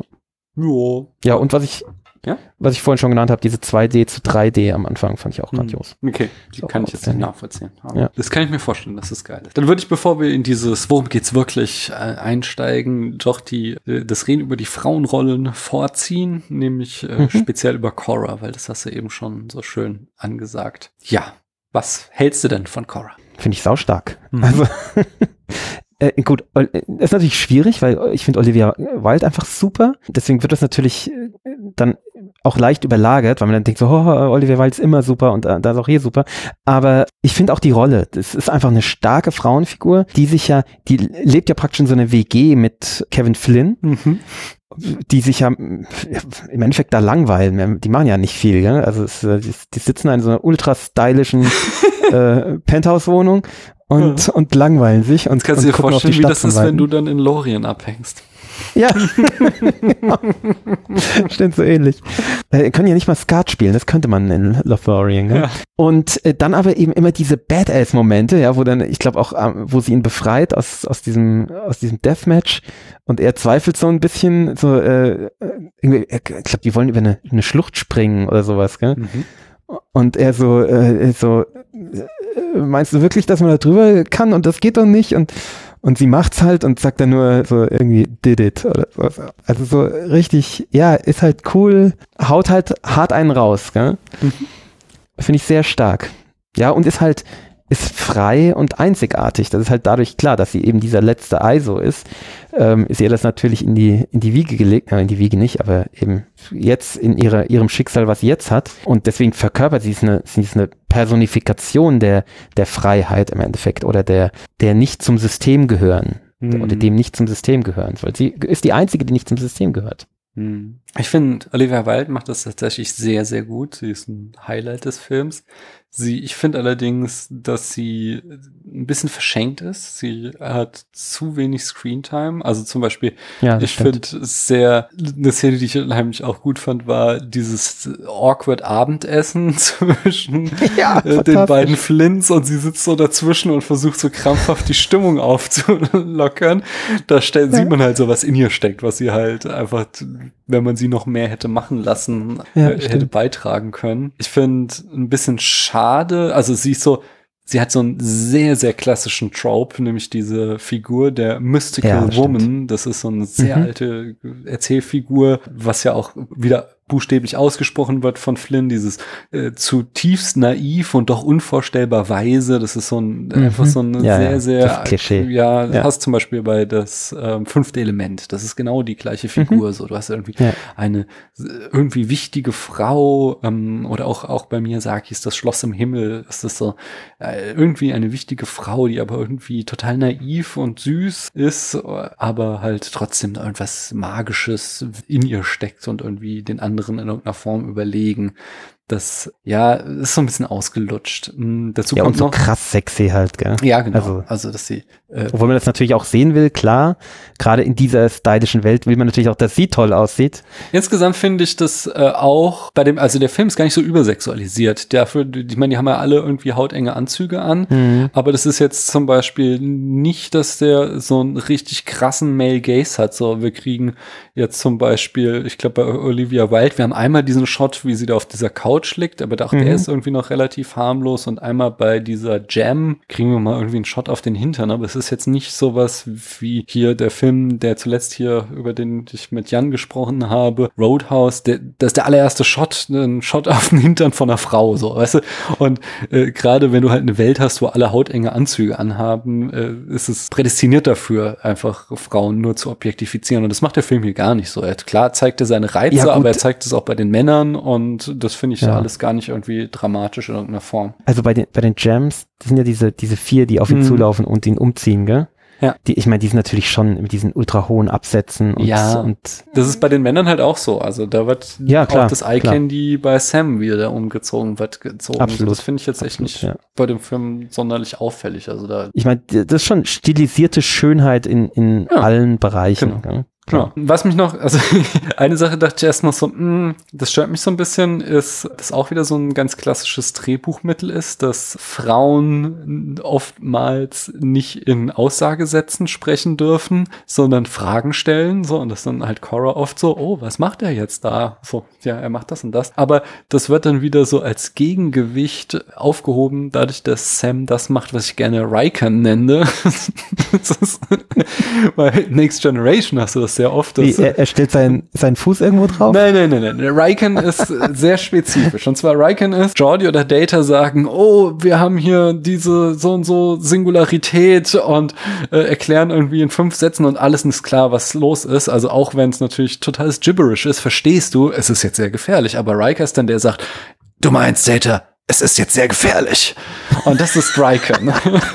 Das ist halt so die undankbare Rolle, die der hat. Und das macht hier Sam immer, dass halt äh, Kevin sagt, oh, das ist ja irgendwie Buddhismus, bla bla bla. Du meinst, du bist weise.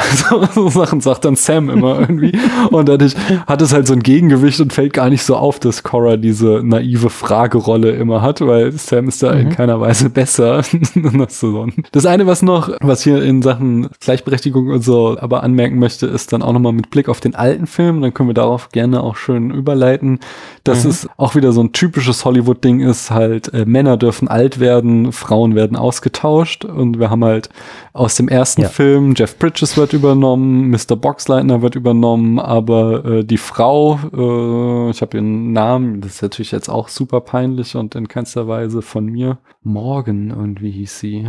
Ja, aber deren Rolle war ja halt auch wirklich nur Deko, gell? Also ja, aber es ist halt trotzdem, dass du, die werden ja schon irgendwie als Trio im ersten Film eingebracht. Hm. Und dass dann halt die beiden Männer halt zumindest ein Cameo bekommen und äh, sie in, in irgendeiner Form, also dass, dass sie überhaupt nicht erwähnt wird, sondern sie, sie wird halt einfach rausgeschrieben. Und das ist halt einfach ganz klassisch für Hollywood, dass halt Frauen dürfen nicht alt werden. Ja, klar. Cindy Morgan heißt die. Ah, ja. Und Laura ist die Rolle, die sie in dem ersten Teil spielt. Und die wird hier halt überhaupt nicht erwähnt oder so. Tja. Das bringt uns doch ganz gut so nochmal auf dieses Thema mit dem ja, Rückblick auf den alten Film. Dann das größere Thema, was ich damit ansprechen wollte, nämlich Nostalgie. Und dass Nostalgie im Kino und in Serien derzeit einfach überall ist, dass das so ein ganz großes Ding ist auf das sich unsere Kultur ganz hart beruft. Also der wichtigste Vertreter da ist sicherlich Stranger Things als die Serie, die irgendwie die, Nost die 80er nostalgisch verklärt. Wir hatten mit den beiden It-Filmen da einen weiteren Vertreter. Ready Player One war da auch ganz klar. Eben in diese Reihe kann man auch Tron einordnen, indem er eben sich schon sehr stark auch in seiner Erzählung auf den alten Film beruft. Ähm, du hattest ja den damals gar nicht gekannt, den alten, als du den mhm. Tron das erste Mal gesehen hast, hier diesen Tron Legacy. Ich habe es jetzt andersrum gemacht. Ich habe mir erst den alten angeguckt und dann jetzt den neuen und ich verstehe nicht, also ich weiß nicht, ob ich verstanden hätte, was es jetzt zum Beispiel mit diesen Discs auf sich hat und so, dass halt schon viel ähm, Elemente einmal erzählerisch übernommen werden, aber halt auch so viele einfach Plotpoints wieder aufgenommen werden, einfach so als, äh, ach ja, guck mal, erinnerst dich noch, das gab es damals auch, wie jetzt hier dieses Diskusscheibenduell, das äh, Rennen mit den Motorrädern, diese Spielhalle von Flint Die Spielhalle vor allem. Genau. Ja, genau. Dann mhm. diese, auch dieses, oh, that is one big door am ganz am Anfang. Das ist ja auch ein Zitat, ein direktes aus dem alten Film. Ja. Und ja, genau, insgesamt wird halt auch so mit dieser dieser 80er Jahre Spielhöllen. ist auch so ein Wort, was man gar nicht mehr sagt. Irgendwie so dieses kenne ich auch nur irgendwie. Ich kenne es noch so aus meinen, meinen Südeuropa-Urlauben als Kind, so diese, diese Hallen, in denen so ich viele Spielautomaten nebeneinander standen, äh, wo du dann halt irgendwie, wie, wie nennt man die Dinger, wo du halt so, so Coins Arkaden? einwirfst, ja genau, Arcade Halls, sowas, ja, ja Spielhöllen. Haben. Ich kenne das, kenne das aus England, ich war in, auf Sprachferien, mhm. so ich glaube 1993, 94, sowas in Folkestone, das ist äh, äh, so in der Nähe von Dover, Mhm. Und da war am Strand äh, waren solche Arkaden, mhm. so ganz ganz scheppig gebaut, ja. äh, so so irgendwas zwischen Zelt und Gebäude äh, und dann diese Dinge, so, so wie in Terminator 2 gibt's mhm. ja auch so eine Szene. Ne? Ja, ja, und bei Simpsons ist es auch immer ganz hart, nicht? ja, stimmt. Also du hast natürlich recht, da sind so Aspekte drin, die so eine gewisse äh, Nostalgie, der Jahre Nostalgie äh, aufbringen. Aber gut, ich bin jetzt natürlich auch jemand, der den, den Film zuerst gesehen hat, vor dem eigentlichen ersten Film. Und ich muss sagen, ich bin auch ganz froh darum. Mhm. Ich weiß nicht, wie groß die Fanbase von dem alten Film ist, die jetzt unbedingt den zweiten haben wollten oder, oder die sich da gefreut haben. Vielleicht haben sie sich auch im Gegenteil gar nicht darüber gefreut. Ich weiß es nicht. Es stimmt schon, es wird ein bisschen was im Tron Legacy nicht erzählt, was im alten erzählt wird, was nicht so verkehrt ist, das zu wissen. Ich finde aber das Grundsätzliche, was ich ja vorhin gesagt habe, das Grundprinzip versteht man dadurch, dass er es ja am Anfang sagt. Ja? Also sagt er im Endeffekt, was ich vorhin gesagt habe, was ich vorhin zitiert habe. Mhm. Ähm, und äh, da, dieses Außenrum, wie man da reingebeamt wird, das ist ja das, worauf der erste Film äh, ziemlich stark Wert legt. Äh, wir, wir entwickeln jetzt diese, dieses Ding, da jemanden reinzubeamen. Das macht eine, eine Tech, Technik, Technischkeit, mir fehlt das Wort, hm. wo eigentlich keine hingehört. Ähm, also das, das, das das erklärt da was, was, wie, wie ich finde, besser ein bisschen abstrakt bleibt und was Tron Legacy ein bisschen abstrakt lässt, äh, weil's, weil er sich auch leisten kann, weil es im ersten Film eh erzählt wird. Ähm, also im Endeffekt lässt das nicht abstrakt, sondern er erzählt es einfach nicht. Aber egal, ich, äh, wenn ich den Tron Legacy zum ersten Mal schaue, kann ich sagen, okay, äh, die Sache, der Wechsel auf den Raster, das ist ein abstrakter Vorgang. Äh, und der ist halt im, im ersten Film gar nicht abstrakt. Also im ersten ist eigentlich gar nichts abstrakt. Das ist ja zum Teil ja total absurd, dass diese, diese Kämpfe, die, ähm, die auf dem Raster stattfinden, dass die ja, äh, wenn ich es richtig verstanden habe, gesteuert werden von den Leuten in der Spielhalle, oder? Äh, ja, also, du, kann, du kannst diese, du kannst diese Rennen, diese Rennen kannst du ja auch aus der Spielhalle hm. auf dem Raster führen. Ja, aber das macht ja, ja also es ist auch da nicht sehr sinnvoll, weil andererseits nee, ist ja dann irgendwie Tron, der, der für die User kämpft und der, der besonders gut ist. Also das ist also, ja. das macht vorne und hinten nicht so richtig Sinn. Nee, äh, genau. Also ich finde auch, der, der Alte hat da Dinge erzählt, die es eher komplizierter machen oder die es mhm. eher äh, unsinniger machen. Da ist es besser, weniger zu erzählen. Aber das ist gar nicht mal so der Punkt von mir sondern mhm. ich glaube, das ist im Gegenteil, das ist eher schon, spricht mehr noch dafür, dass dieser Film auf der Nostalgiewelle mitreitet, weil das ist auch so ein wesentlicher Faktor von Nostalgie, dass er ja nicht erzählt, wie es wirklich war, sondern er so eine schön mhm, gemachte verstehe, Version der mhm. Vergangenheit uns präsentiert. Ja. Ähm, also bei Stranger Things, die Leute, die Stranger Things gucken, da sind die wenigsten dabei, die die 80er miterlebt haben.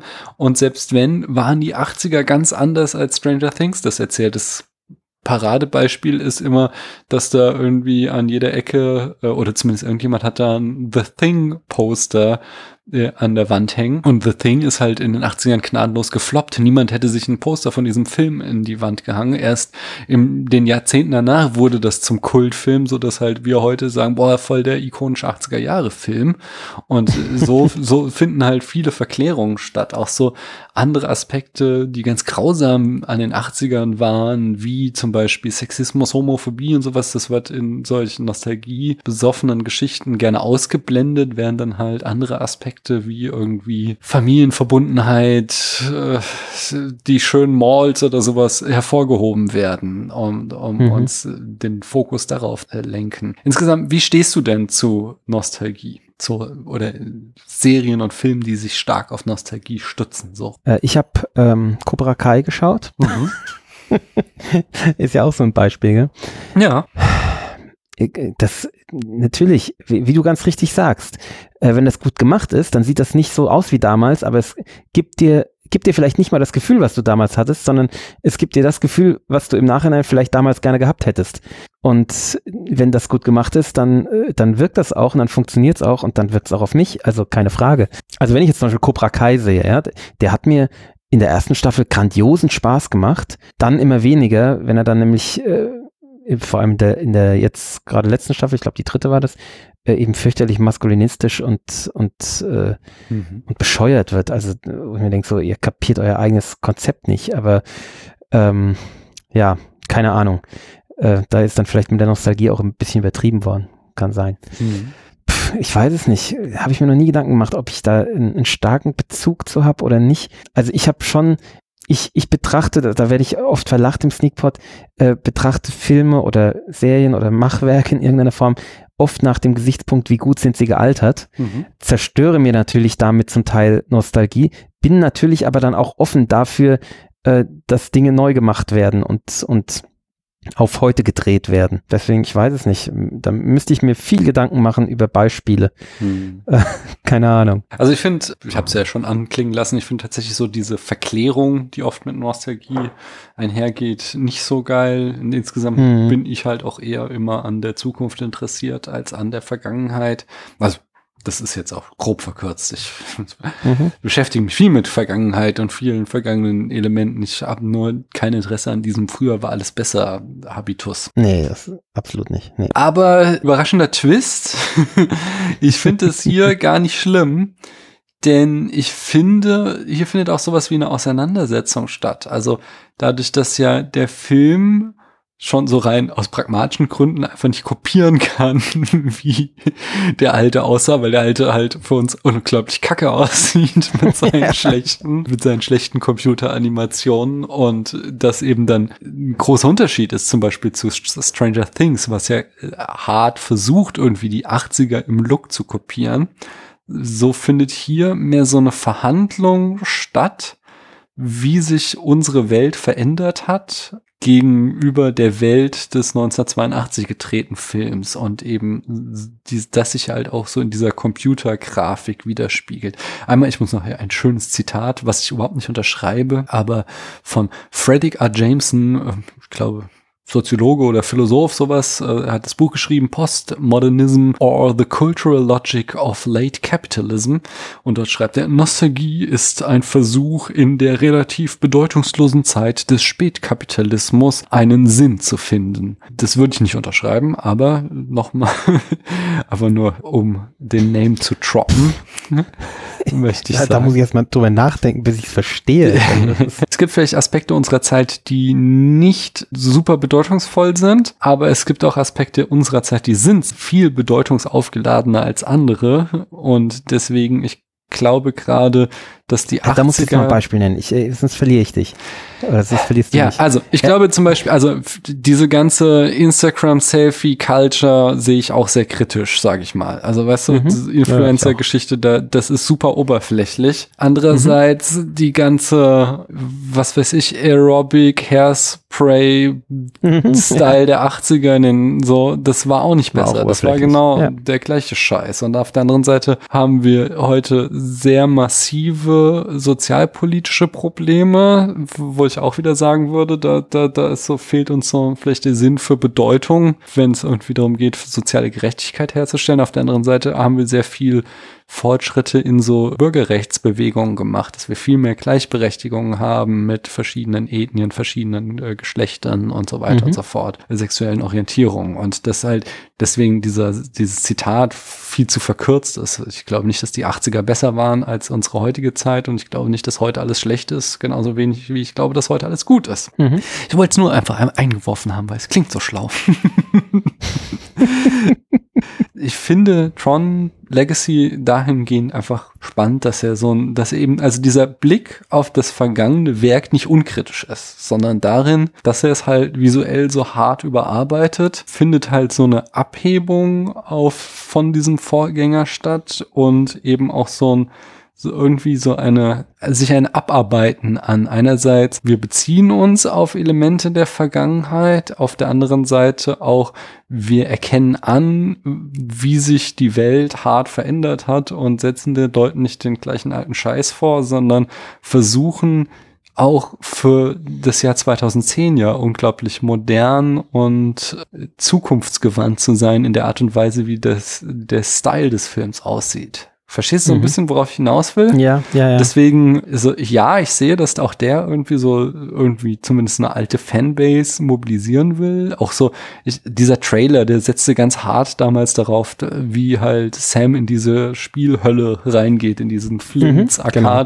um, um eben gerade diesen. Und auch der Titel Legacy, also da wird ja angespielt auf etwas. Wir, wir, wir schreiben etwas fort. Und mhm. ähm, das heißt, der macht sich da nicht frei von dieser Nostalgie aber er reproduziert halt nicht einfach, sondern er schreibt fort und verhandelt damit neu, was halt diese Welt ist und was halt insgesamt äh, Computertechnik und, und Animation und sowas ist. Und das finde ich schon ganz spannend. Also für, für mich ist das, was der Alte erzählt hat, das war ja, das war ja wirklich noch Science Fiction im Endeffekt. Mhm. Das war ja, äh, was die Leute sich vorgestellt haben, was vielleicht bald geht. Mhm. Und das war natürlich in unserer Sicht jetzt von, von der anderen Seite der, der Machbarkeit im Endeffekt, ähm, war das zum Teil ziemlicher Käse äh, oder, oder naiv in irgendeiner Form. Also wir, wir schmunzeln da heute drüber, wenn wir das denen denken, sicher. ja, ja, so habt ihr euch das vorgestellt. Mhm. Und, und jetzt erschaffen wir wirklich solche, solche Cyber-Realitäten. Ja? Also es ist so virtuelle Realitäten, in die wir eintauchen können und eben nicht nur auf der PS3, PS4, PS, weiß was ich, wie viel jetzt Fünf sind. Ähm, Fünf, okay. Äh, ich bin auch bei der PS3, deswegen weiß ich nicht so genau. ich habe gar keine. Ähm, ich habe die PS3 noch nicht durchgespielt. Ähm, aber wir haben ja auch so mit so Datenbrillen und sowas. Ja, ja. Der auch äh, äh. Ich weiß nicht, ob du die Serie ähm, Bro, heißt die Black Mirror oder Broken? Nee, Black Mirror heißt ich die. Die ersten, ich glaube, zwei Staffeln war das, also als es noch bei der BBC war, ja. das habe ich gesehen und das ist ja aber dann irgendwann von Netflix gekauft worden. Also es gibt jetzt auf der letzten, auf der letzten äh, Staffel die erste nee, Folge. Finde ich ziemlich grandios. Mhm. Ähm, handelt eben von so zwei ähm, Männern, die in einer, äh, in so einem, so einem Fight-Ding, so, so einem Mortal Kombat-Spiel sind, aber die sind halt eben in der virtuellen Realität dort. Mhm. Ähm, und dann wird eben beschrieben, was das mit denen macht, äh, weil, weil sie eben eine viel stärkere Identifikation mit ihrer äh, Figur bekommen und sowas. Also das heißt, wir, wir das, natürlich ist das in gewisser Weise Science Fiction, aber das ist ja so ganz nah Zukunft. Also es ist ja, ähm, was diese Serie zeigt, ist ja das, was, was so, so direkt vor unserer Tür steht äh, in der digitalen Entwicklung oder eben schon da ist. Das heißt, wir sind jetzt in einer ganz anderen Situation als damals bei Tron. Es wird jetzt nicht mehr ins, ins, ins irgendwie vor sich hingesponnen, sondern wir wissen ja im Endeffekt schon, wo es hingelaufen ist. Und äh, jetzt in dem Verhältnis vom alten Film zum neuen Film sehe ich das eher wie ein bisschen wie so ein, ähm, wie nennt man das? Nennt man das Sketchbook? Also so, was vor dem Film so mit Bleistift gemalt wird und was dann umgesetzt wird zu einem Film. Ähm, also ich sehe seh mhm. den alten Film einfach eher als so eine, eine, eine Vorskizzierung dessen, was es dann mal werden sollte, weil man damals halt auch ganz vieles noch gar nicht darstellen konnte. Oder weil man was, was Skript anging, noch nicht so weit war, dass man in, eben in dem Kosmos einen Film machen konnte, der oder gemacht hat, äh, der nicht absolut lächerlich ist und albern. und so sehe ich eben praktisch Tron, Tron Legacy als den eigentlichen Film, der es dann geworden ist und den anderen, das ist im Endeffekt die Fingerübung davor oder, oder die Skizze davor, äh, die vielleicht uns auch ein bisschen was erklärt, weil manchmal er erklären uns die Skizzen, die vor dem Film gemacht wurden, auch ein bisschen mehr über den Inhalt des Films. Ähm, aber so richtig nötig war es nicht. Hm. Und ähm, da werte ich ihn natürlich in einer Weise ab, äh, wo ich äh, ja. viel anecken ja. Also ich, bei, bei ich Fans, verstehe diese klar. Sichtweise aus deiner ja. Rezeptionsgeschichte auch, aber genau. es ist halt auch hart anachronistisch, weil als der Film 1982 rauskam, klar. haben die Leute klar. nicht gesagt, das ist nur eine Skizze, die haben gesagt, boah, was ein geiler Scheiß. Ja, ja, natürlich. Natürlich ist das ist das nur in der, in der Retrospektive. Klar. Wenn jetzt irgendwie in 30 Jahren der dritte Teil gedreht werden würde, würden, werden die Leute wahrscheinlich auch wieder sagen, was die da 2010 gemacht haben, das war ja echt crazy shit, wie schlecht das alles aussah. Nee, aber es ist nicht, es ist nicht nur danach, wie es aussieht. Natürlich, klar, das ist ein Aspekt, klar, weil eben vieles damals oder eigentlich fast alles noch nicht zeigbar war. Also es war, das ist ja, ja, ist ja nicht anzuschauen eigentlich, was, was da gezeigt wird. Gut, war damals vielleicht anders, mag sein.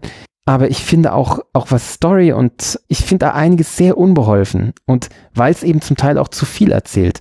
Ich finde das bei dem neuen Film oder bei dem vor zehn Jahren Film besser, dass er manches einfach nicht erzählt. Mhm. Manches einfach abstrakt lässt. Mhm. Ähm, das, vielleicht hätte man sogar noch mehr abstrahieren können. Ich weiß es nicht. Und ich finde, also, wenn ich da an so Szenen denke, wie, wie er zum, also der Flynn zu dem, zu diesem äh, ich glaube, dass der Chef von Encom geht und dann ihn mehr oder weniger erpresst oder so und der ihn nur so ab, abfertigt und, und seinem, seinem Pro Hauptprogramm, seinem Master Boot Record oder wie das heißt, ich weiß es nicht, irgendein Vernichtungsbefehl gibt. Das ist ja so lächerlich im Endeffekt. Hm. Und, und sowas spart sich dieser Film halt zum Glück. Das, ich meine, klar gibt es auch diese Szene mit diesem Aufsichtsrat, aber das bleibt, das, das bleibt irgendwie Beiwerk zum Glück ähm, in einer Form, wo es dann eben nicht stört. Hm. Äh, ich finde, den großen Unterschied zwischen dem alten Film ist und dem neuen ist auch noch, dass der alte, der hat ja so, ein, so eine fast schon religiöse Erzählung. Also mhm. Das ist ja ganz hart irgendwie zwischen total, Glauben total. und Atheismus, eben ob, mhm. ob die User äh, Glaubst du an die User? oder nicht, ja. ist so das Hauptthema, was da verhandelt wird. Mhm. Und demgegenüber ist hier so das Hauptthema, was, was wir irgendwie im Vorgespräch schon nannten, äh, ich so einerseits Perfektion und Dystopie und du äh, ganz hart Faschismus, was hier halt verhandelt mhm. wird. Die Idee, also wir haben da eben diesen Clou, der von äh, Flynn geschaffen wurde, um eine perfekte Welt zu erzeugen. Und das hast du auch schon schön ausgeführt, der nimmt es halt sehr wörtlich. Mhm. Und in diesem Bestreben, ein perfektes System zu machen, artet das System halt ins Faschistische aus. Du hast ausgeartet gesagt. Ja, gut. Lass mich anders formulieren. Woran ich gleich denken musste, ist eben Platons Staat, der das als ja, ein, sein Staatsmodell als eine Utopie formuliert. Aber wenn ich die heute lese, 2500 Jahre mhm. später, ist es halt mega dystopisch und eben auch, ja.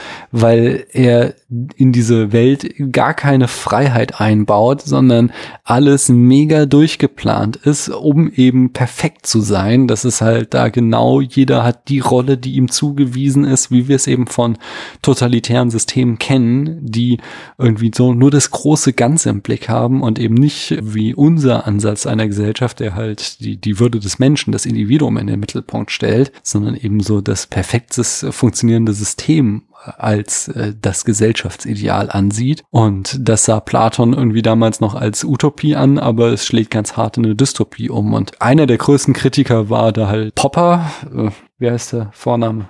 Ich habe die Bücher hier stehen. Oh, so ich nicht. Einer der größten Kritiker, ich schneide das natürlich knalllos raus, dass es wieder so klingt, als wäre ich super schlau und wüsste das alles auswendig.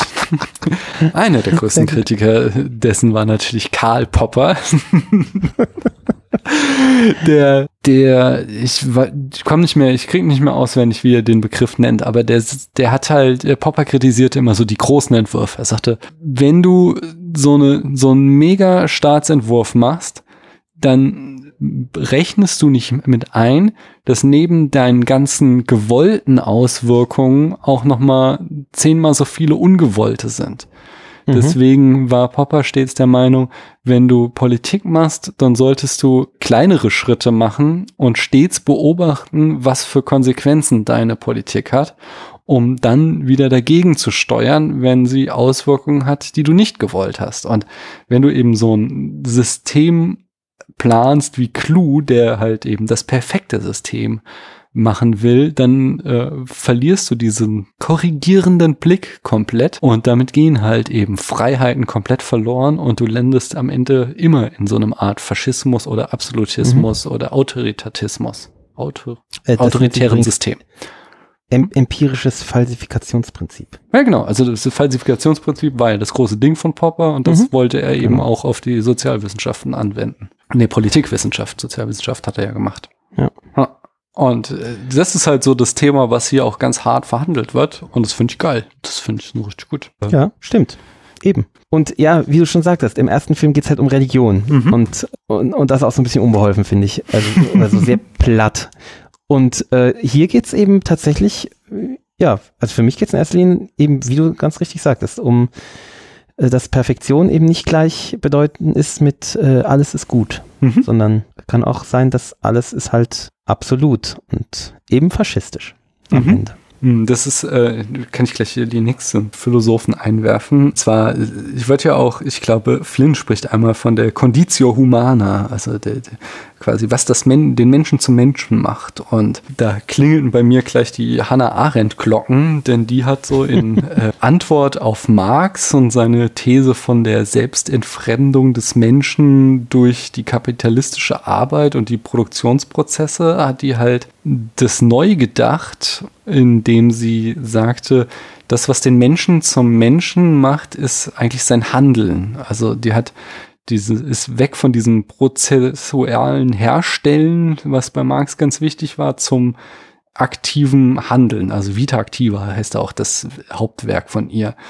Das heißt, äh, der Mensch wird durch sein Handeln eigentlich erst zum Menschen. Und dadurch, dass ich mich als Handelnden erlebe, das ist auch sowas, was jetzt gerade in unserer Corona-Pandemie ganz vielen Leuten äh, so große Probleme bereitet, dieser Kontrollverlust, dass ich eben ich muss zu Hause sitzen und die Scheiße aussitzen und ich kann nicht aktiv handeln, irgendwas machen, um meine Situation zu verbessern, sondern jede Form mhm. von Handlung wird meine Situation noch schlechter machen, weil ich werde rausgehen, mich mit Leuten treffen und damit das Ansteckungsrisiko wieder erhöhen.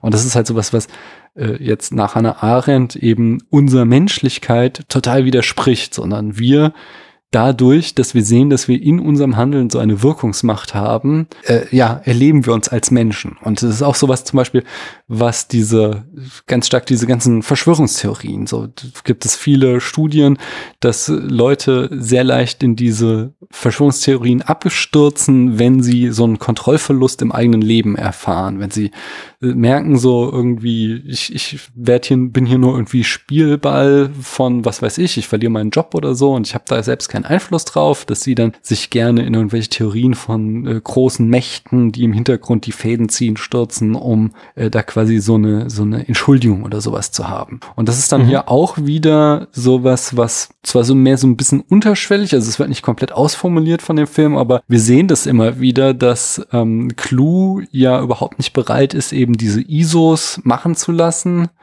weil die so ein, ja, die, die sind halt eben nicht programmiert, die sind nicht vorgeschrieben, sondern die sind in irgendeiner Form selbst entstanden, die handeln, wir sehen immer wieder so Bilder, wo Leute irgendwie abgeführt werden oder so, die halt dann an ihrem Handeln gehindert werden, um eben in dieses äh, äh, totalitäre System eingegliedert zu werden. Ja, es wird ja auch von einem Genozid gesprochen. Genau, und auch diese Umprogrammierung, ja. also er stellt ja irgendwie so eine Armee dann auf, wo er irgendwelche, Kevin sagt ja, er kann irgendwie nicht selbst Programme erschaffen, er kann nur Programme irgendwie umwidmen, dass er halt offensichtlich mhm. da seine Armee aus äh, anderen Programmen und halt als Stand-ins von Menschen steht, die eben nicht wie selbstbestimmt handeln können, sondern sich dem Willen von Clue unterwerfen müssen und damit eben diese, diese Diskussion eben über Conditio Humana und eben ganz stark diesen, diese Freiheit als Opposition gegen dieses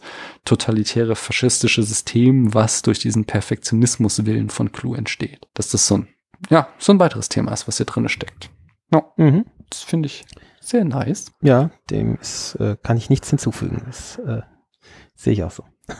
Du sagst es äh, vorhin unbeholfen in Bezug auf den, die Religionskritik, nee, nicht Religi nee, den, die Atheismuskritik in dem alten Film. Ein bisschen unbeholfen finde ich hier auch so diese Kapitalismuskritik, die so am Anfang so ganz bisschen drinne steckt. Das ist so. Ja, aber die ist ja so Beiwerk. Also ja. Das hat mich weder, weder angeregt noch gestört, wo ich mir dachte, ja, okay. Das ist so ein bisschen, so ich glaube, das ist so, da wird ja am Anfang so hart auch äh, irgendwie auf Silicon Valley angespielt und ich glaube, da diese, diese California Ideology, was früher dieser Motto von äh, Google, tu nichts Böses oder die, äh, mhm. No ja. Evil oder wie sie hieß, ich weiß nicht mehr genau, äh, dass da, ich glaube, auf das spielt das so ein bisschen an, deswegen ist da so ein bisschen, ähm, ja, äh, ja Kapitalismuskritik, aber du sagst ganz richtig, es wird eigentlich nie wirklich großartig ausformuliert und es ist nur so ganz, ganz am Rande am Anfang. Hast du sonst noch was, äh, so, worum es wirklich geht? Genau, hattest du nicht Chancen und Gefahren durch den Fortschritt, mhm. hattest du noch aufgeschrieben als Punkt? Ja, klar. Es, äh, genau, wie ich schon genannt hatte, ähm, diese, diese Medizingeschichte oder mhm. nicht Geschichte, Medizin ähm, Fortschrittszuversicht, also diese Idee, dass die ISOs der Schlüssel zur Heilung von allen möglichen Krankheiten auch in der Realwelt sein können was man ja auch sieht, was ja dargestellt wird, äh, wie ich es vorhin beschrieben habe, mhm. ist ja ist, ist halt eine optimistische Note in dem, was das Ganze dann auch wieder irgendwie zu zu, zu einer möglichen Utopie macht. Gell? Aber ich meine, die die mögliche äh, Dystopie schwingt ja immer mit. Also die haben ja dieses Thema, äh, wir bringen die ISOs in die, in die normale Welt und heilen damit Krebs, so ungefähr. Das ist ja so ungefähr die, die Note. Ähm, die Möglichkeit ist allerdings auch, dass halt die Clues-Truppen in die normale Welt kommen und, und den Faschismus bringen. Mhm. Ähm, also es ist halt äh, in allem ist auch, also in Fortschritt und in Chancen von Fortschritt äh, liegt auch die Gefahr, dass, äh, dass es halt nach hinten losgehen kann. Gell? Mhm. Ähm, was, was natürlich bei heutzutage, ich meine, das kann man ja übertragen, was ja bei, bei der Heilung von Krankheiten äh, auch ein Thema sein kann. Gell? Also äh, jetzt äh, Beispiel Verfügbarkeit von, von Heilung oder äh, wie weit geht man, um zu heilen? Ja, Thema ähm, so Embryonalforschung und so, so mhm. Kram. Gell? Also so, ja, ist ja ein Thema, was man, was man sehr kontrovers diskutieren kann, wo man dann auch wieder im Thema Religion sind, eventuell. Ja, dieser, dieser Fortschritt, und das ist ja hier eine Art Fortschritt, der ja fast grenzenlos ist, dass Grenzenlosigkeit eben ja die Gefahr der Entgrenzung äh, birgt. Mhm. Ja, cool. Haben wir sonst noch was? Es ist halt in erster Linie antifaschistisch, freiheitsrevolutionär. Ja. Und, und Technik zuversichtlich. Ja. ja ist für mich, ja. Das haben wir ja gut abgehakt, eigentlich. Ja. Bei mir steht als nächstes Kritik, aber ich habe das meiste eigentlich schon mhm. genannt. Ja, ich auch. Ich hatte hier halt, also ich hatte die, das eine, was ich auch schon so bei der Einleitung sagte, ich habe halt Kritiken gelesen, die ich nicht nachvollziehen konnte. Also zum Beispiel so oft sowas in der Richtung, die Geschichte ist schlecht, die Dialoge sind furchtbar, die Charakterisierung ist flach und die thematischen Fragen sind unklar. Ich glaube, da haben wir jetzt in äh, fast zwei Stunden klar gemacht, dass, dass da vielleicht ein bisschen mehr drin steckt, als jetzt behauptet wird oder so. Schön, also rein polemisch fand ich schön, nach fast drei Jahrzehnten kommt Tron Legacy und zwingt den Zuschauer sich zu fragen, warum es so lange gedauert hat, einen so unscheinbaren Film zu drehen. Ja, also, ja, und der hat es halt nicht verstanden. Ne? ja, genau. ist halt, unscheinbar ist der Film halt nicht. Ich finde den Satz halt einfach schön, aber ich würde ja, ihm in keinster Weise zustimmen. Er ist halt polemisch. Ja. Es, es gibt halt Dinge, die man kritisieren kann, wie wir ja auch vorhin schon gesagt haben. Ja, der Gareth Hedlund kann man drüber streiten, wie ja. gut er als Schauspieler ist, aber er ist gut besetzt. Ja. Jedenfalls, ich hatte noch einen äh, wirklichen Kritikpunkt. Also Show Don't Tell habe ich schon erwähnt und ich habe auch mhm. das, die Aging haben wir auch schon öfter mal drüber gesprochen. Mhm. Ähm, was mich so ein bisschen stört, ist noch die, die Art und Weise, wie hier mit Morden umgegangen wird, weil das auch so eine Tendenz im modernen Actionfilm ist, dass wir zwar schon gerne zeigen wollen, wie Leute erschossen werden, aber wir wollen nicht zeigen, was für, ein, für eine eklige Angelegenheit äh, Mord ist. Und das mhm. kommt uns hier halt sehr zugegen, dadurch, dass es alles nur Pixel sind und wenn jemand mhm. erschossen wird, dann zerplatzt er halt so in seine Pixel, gut ist. Und aber das hast du halt bei Star Wars genauso, dann sind halt da die Bösen irgendwie Roboter und wenn die erschossen werden, dann dann fliegen da halt Funken so und dann ist auch gut. Und das, das finde ich immer so ein bisschen verlogen, weil es wird halt schon hier Gewalt als Reiz eingesetzt und dann ist es mir tatsächlich lieber irgendwie sowas wie Game of Thrones oder hier Troja, wo dann halt ich auch wirklich sehe, ja, das ist halt auch, mhm. sind halt echte Menschen, wo halt geblutet ja. wird und wo gelitten wird, anstatt halt, ähm, wir wollen den Reiz von Gewalt irgendwie als Schauwert, aber wir wollen nicht die Konsequenzen, die damit einhergehen. Und ich habe auch so ein bisschen das Gefühl, das ist so ein, so ein Disney-Ding. Nicht ausschließlich, aber dass Disney das so ganz gerne macht von diesem ja, schön Action, aber es muss möglichst steril sein. Das ist so, hm. Ja, genau. Es, ja. es reduziert halt äh, den Tod auf das oder auch das Sterben auf den Wechsel von Existenz zu äh, nicht mehr Existenz. Ja. Und das ganze, der ganze Sterbeprozess wird ausgespart, das stimmt. Mhm. Äh, übrigens, was mir, was mir eingefallen ist, als ich heute eine Sendung von dir gehört habe aus dem letzten Jahr, äh, da sprachst du darüber, über Disney, weil du gerade Disney ansprichst, ja? so dass, dass so, so, viel in Disney nicht möglich ist, weil es ja familientauglich bleiben muss, mhm. hat sich gerade er, äh, erledigt, gell? hast du das mitgekriegt? Die haben jetzt ähm, Erwachsenenfilme in ihren Dienst aufgenommen oder was? was ja, die du? haben jetzt, ich habe äh, diese Woche, als ich, oder diese, glaube diese oder letzte Woche, als ich mich angemeldet habe bei Disney, wurde ich gefragt, so hier dieser Account, soll das in Zukunft ein Erwachsenen-Account ja, sein genau. äh, oder ein Kinder-Account? Und da habe ich gesagt, ja, eher Erwachsenen-Account natürlich. Und ähm, das ist, glaube ich, genau dieser Umstand, den, den ihr da besprochen habt, dass eben ja. es jetzt bei, bei Disney Plus auch eine Trennung gibt in Erwachsenen und Kinder. Mhm, genau, ich wurde auch irgendwie aufgefordert, einen PIN einzugeben oder sowas. Und ja, stimmt, genau. Ja, sie haben jetzt ja. dieses Star, das ist dieses, sie haben ja irgendwie so verschiedene Subchannel auf Disney Plus und einer ist jetzt dieser Star, wo sie auch, ja, Erwachsenen-Serien und so anbieten. Das soll auch, ich glaube, sie heißt Atlanta oder so, die, ähm, ah, nee, komm, es ist zu spät, ich kann sonst schon keine Namen, aber jetzt noch. Warte mal. Nein, aber ich muss es jetzt äh, Community, äh, die beste Comedy-Serie aller Zeiten. Finde ich gar nicht. Fand's Community nicht gut. Ich fand es hat sich sehr stark abgenutzt. Also ich habe, ja, das stimmt. Die erste das Staffel fand ich gut und die ersten drei Staffeln oh. sind großartig. Dann haben sie ja den Showrunner aus. Ach Gott. Ich fand's, dann hast du keine schneller, Ahnung. es nahm schneller ab. Also, also diese, diese Arbeit-Ding äh, dauernd, oh, das ist so nervig. Nein, aber äh, hier, das spielt ja, ähm. Danny Glover, spielt in Troy, mhm. ähm, der Schwarze. Und der ja. ist ja dann ausgestiegen irgendwann, mhm. weil er halt auch selbst Comedian, Rapper und eben auch Serienproduzent wurde. Mhm. Und seine Serie. Und weil er im, im Marsianer mitspielen muss. Genau, der ist in Marciana, der hat ja auch hier den Lando in dem neuen äh, mhm. Film, hier Star Wars Film. Äh, und seine Serie, äh, auch, glaube vielfach ausgezeichnet, äh, ausgezeichnet, Atlanta ist jetzt auf Disney Plus. Die, ich habe sie noch nicht gesehen, aber ich habe sehr, sehr viel Gutes darüber gehört. Von was handelt die? Oder was ist das ich glaube, er ist der Produzent von einem Rapper. Aber das Ganze äh, so als okay. Comedy angelegt und ähm, aber halt auch irgendwie so sehr, sehr, gesellschaftskritisch oder so. Ich weiß nicht viel, ich weiß nur, äh, dass Danny Glover einfach ein unglaublich talentierter Mensch ist und ich ihm erstmal glaube, dass das gut ist. okay. Und ich, ich werde es mir auf jeden Fall anschauen. Du brauchst ja immer Stoff, ich glaube, das ist was für dich. Aber das kommt auf, auf Disney Plus. Ja, genau. Ja, in, in dieser neuen erwachsenen äh, Star-Subchannel. Lass uns zu unserem Film zurückkehren. Ich habe nicht noch ja, Nitpicking. Und zwar, ich habe ja. ganz am Anfang, ich bin von dem Wohnkonzept von Sam nicht überzeugt. Äh, Warum? Weil er kein Klo hat? das weiß ich nicht mal.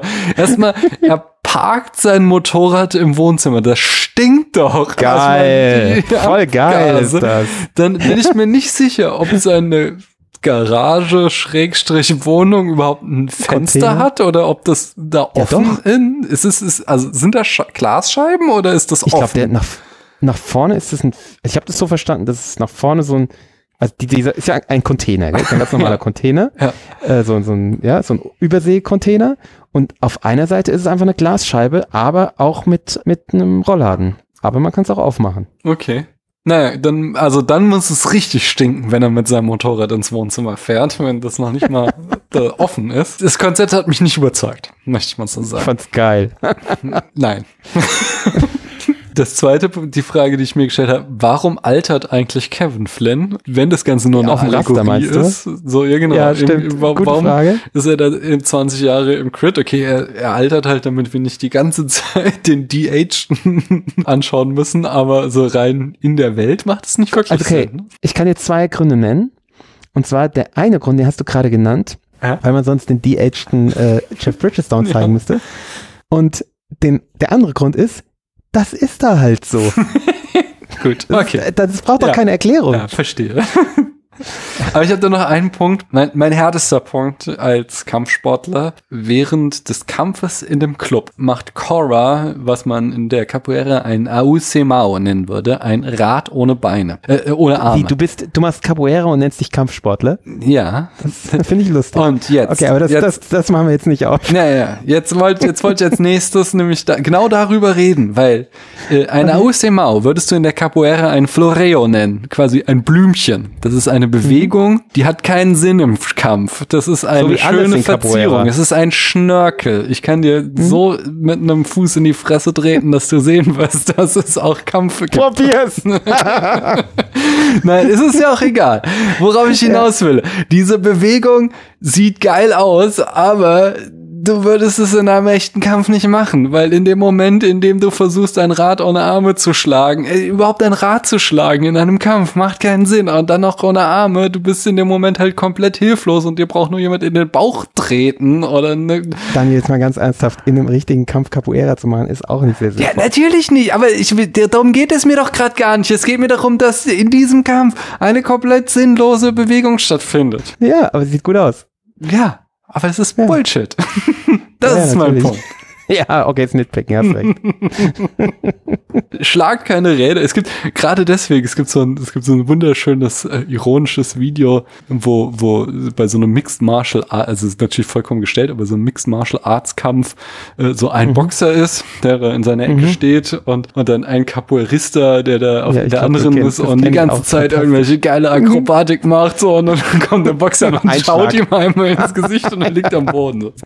Ich will nicht verleugnen, dass das mehr Akrobatik, mehr Spaß und Tanz ist, als also dass du zum Beispiel gegen, was weiß ich, Wing Chun Kung Fu also keine hab, Chance hättest. Ich habe ja Jujutsu gemacht. Ja. Ich habe ursprünglich auch mal Wing Chun gemacht, bin dann zum Jujutsu gewechselt und wir haben immer einmal im Jahr so ein Trainingslager gemacht und da haben wir dann eben so in so andere äh, Kampfkünste und Kampfsportarten äh, reingeschnuppert und das eben dann mal für einen halben Tag gemacht. Und so haben wir auch mal Capoeira gemacht. Mhm.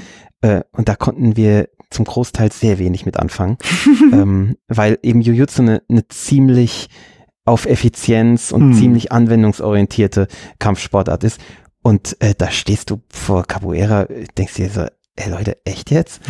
ähm, also das ist halt nicht das, was wir den Rest des Jahres lernen, gell? Wenn man so, so, ich weiß gar nicht mehr, ob das im Fernsehen noch gezeigt wird, diese Mixed Martial Arts Kämpfe, so K1 und sowas. Mhm. Ich weiß nicht, ob du das geschaut hast mal.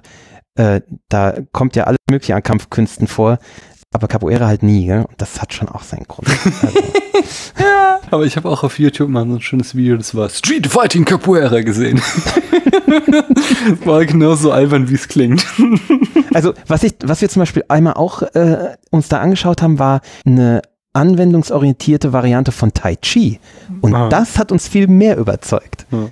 Also, weil das ist tatsächlich, da, da ist noch Kampfkunst drin irgendwie. Also in Capoeira ist auch Kampfkunst drin. Das ist nicht ja, der, das, der Fokus. Aber, aber so, ich könnte, ich könnte jemand, der ja. keine Ahnung, also klar, ich könnte nicht gegen dich wahrscheinlich bestehen, aber jemand, der keine Ahnung hat von, äh, also wenn irgendwie ein Besoffener mir aufs Maul hauen will, ich weiß, wie ich ihm das Bein wegziehe und er liegt dann auf dem Boden. Wir schweifen heftig ab. Lass uns ja, so ist das mit mir.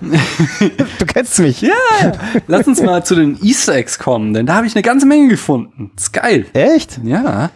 Ja gut, Easter Eggs halt in, in der Hinsicht äh, als Referenzen auf den alten Film nee, jetzt, nee, oder? ich habe... Ah, okay, weil da war klar die große Tür und so ein Kram. Und nein, so. nein, wir haben, wir haben viele Sachen so, also zum Beispiel der CEO von Encom, der heißt Ed Dillinger und das ist mhm. eine Anspielung auf den Bankräuber John Dillinger. Was er Wirklich? Ja. Habe ich überlegt, ob das ja, Zufall ist. Würde ich schon ja, cool. sagen. Nee, das ist kein Zufall. Das Meinst du? hart. Spielt von Cillian Murphy, gell? Nee, nee, das, das war der, das wäre das nächste. Ein Cameo von, von Cillian Murphy, der, der, äh, der, der ist nicht der CEO, sondern der spielt diesen Marketing-Heini. Genau. Aber der ist doch auch Dillinger, oder?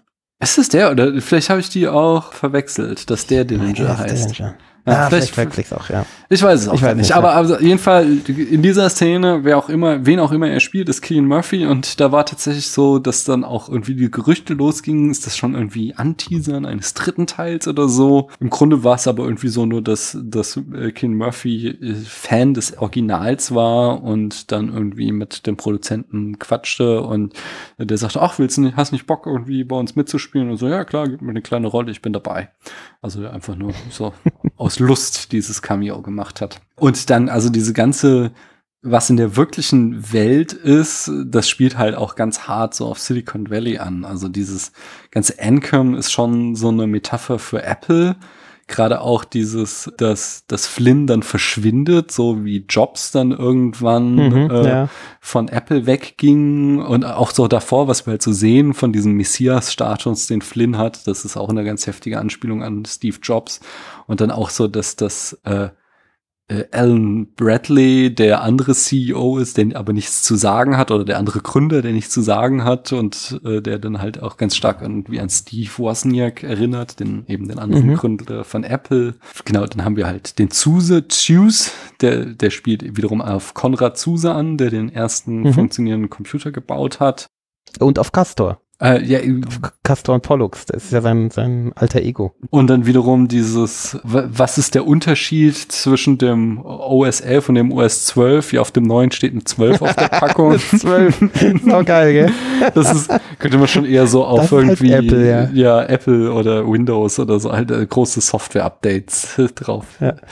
beziehen auf jeden Fall. Ja, das waren so die Easter Eggs, die ich da entdeckt habe. Und dann haben wir noch Zitate und Referenzen, Sachen, die der Film zitiert. Da, die den Film zitieren, meinst du? Nee, erstmal Sachen, die der Film selbst zitiert. Da hätte ich okay.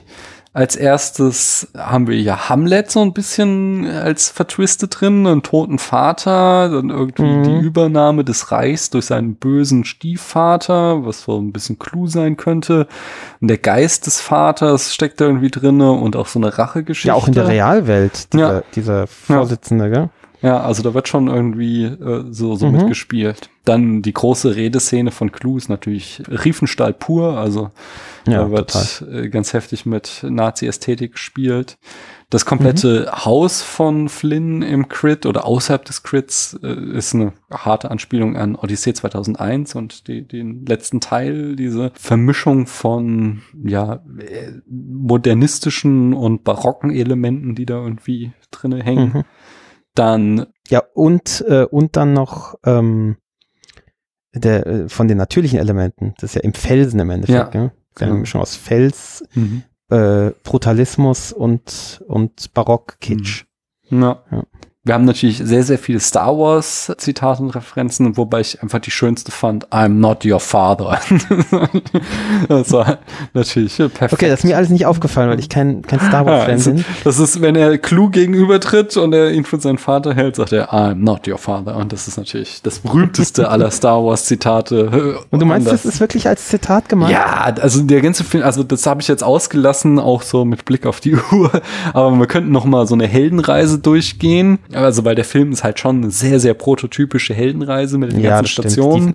und das ist das, nicht wahnsinnig spannend, aber es ist eine Heldenreise. Ja, genau. Ja. Und äh, das ist halt auch das große Ding von Star Wars gewesen. Also da war George Lucas einfach ein Riesenfan von Campbell und seiner Heldenreise. Und da nimmt er einfach harte Anleihen an Star Wars in allen Ecken und Enden. Und von daher würde ich da auf jeden Fall sagen, okay. das ist ja auch ein ganz, ganz bewusstes Zitat.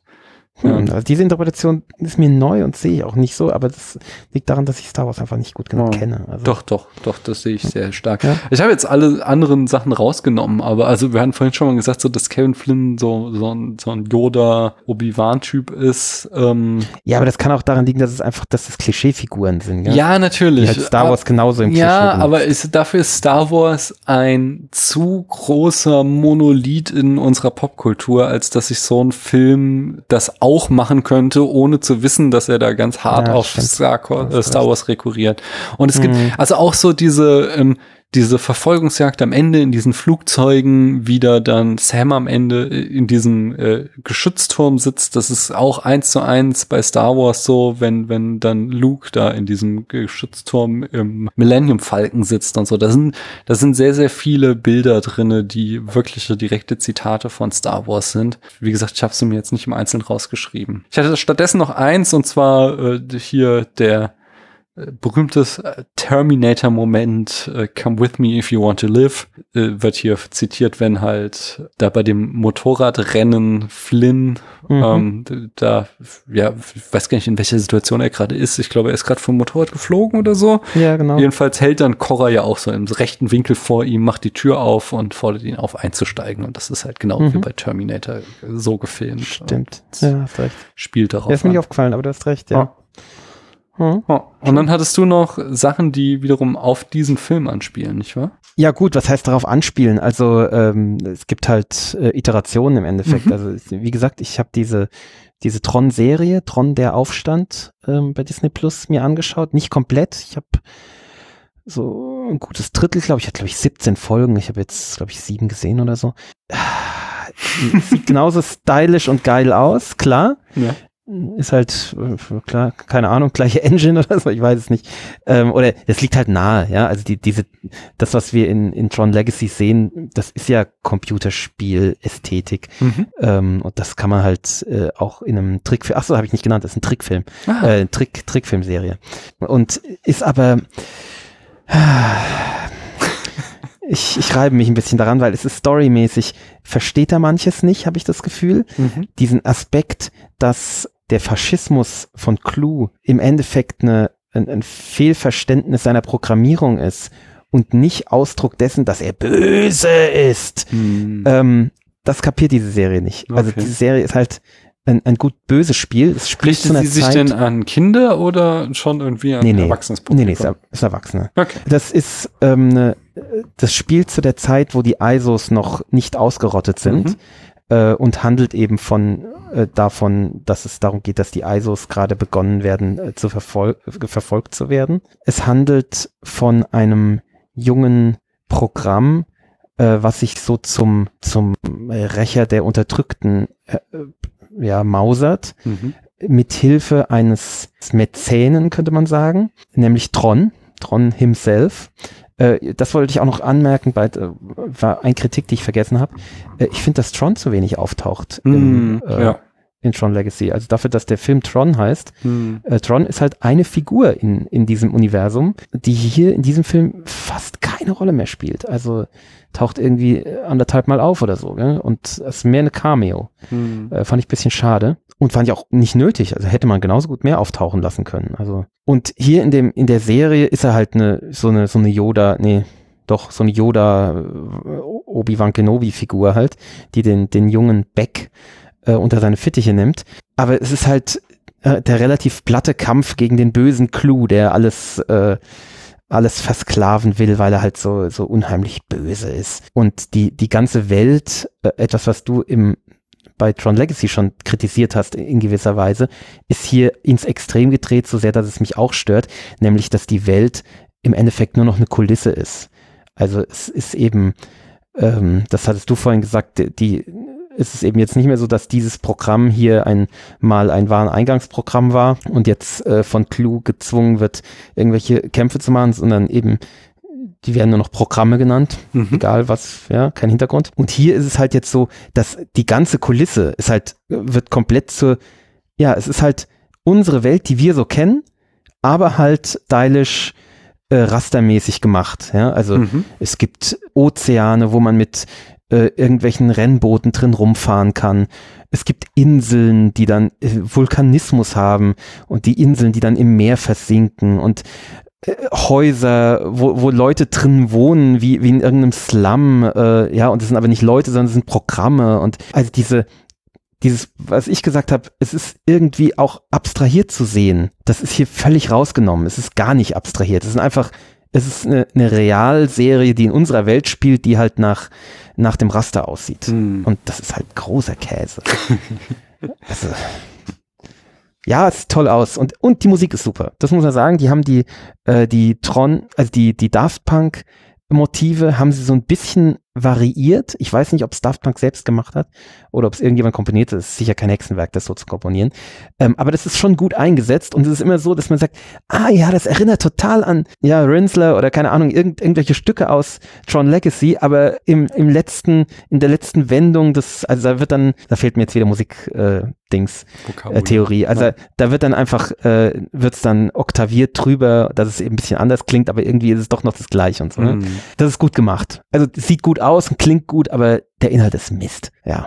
Oh. Dann habe ich das äh, PS3-Spiel gespielt. Es gab damals ein, ein Tron-Spiel, was ein, so ein Adventure ist im Endeffekt, wo man mhm. haufenweise Diskuskämpfe erledigen muss mhm. und ein bisschen durch die Gegend klettert und äh, sich mit den, den Panzern erwehren muss, die hier ja auch nur noch Keine Lichträderfahrten? Doch, auch das, wenn ich mich recht erinnere, ist schon ein bisschen her, dass ich es gespielt mhm. habe. Doch, ich meine, es waren auch Licht Radfahrten, doch, doch. Aber es war vor allem, ähm, waren vor allem Diskuskämpfe. Also schon so ein bisschen God of War mäßig, äh, aber halt auf dem Raster. Äh, und auch da natürlich sieht super aus, klar, äh, das ist halt gemacht, um im Computer äh, dargestellt zu werden. Ja? Aber es ist brutal schwer und, und dann schon auch repetitiv, repetitiv irgendwie. Ich glaube, ich habe es nicht durchgekriegt. Ich bin an einem Panzer irgendwann gescheitert, mhm. äh, den ich einfach nicht klein gekriegt habe. Ja, aber für, für Tron-Fans durchaus äh, geht schon, wie mich. Ja. Ja, und äh, last but not least, für mich schon auch irgendwie dazugehörend, weil Daft Punk für mich äh, dazugehört, gehört jetzt ganz äh, tagesaktuell schon fast mhm. der Epilog von, von Daft Punk, der letzte Woche, war letzte Woche, glaube ich, gell?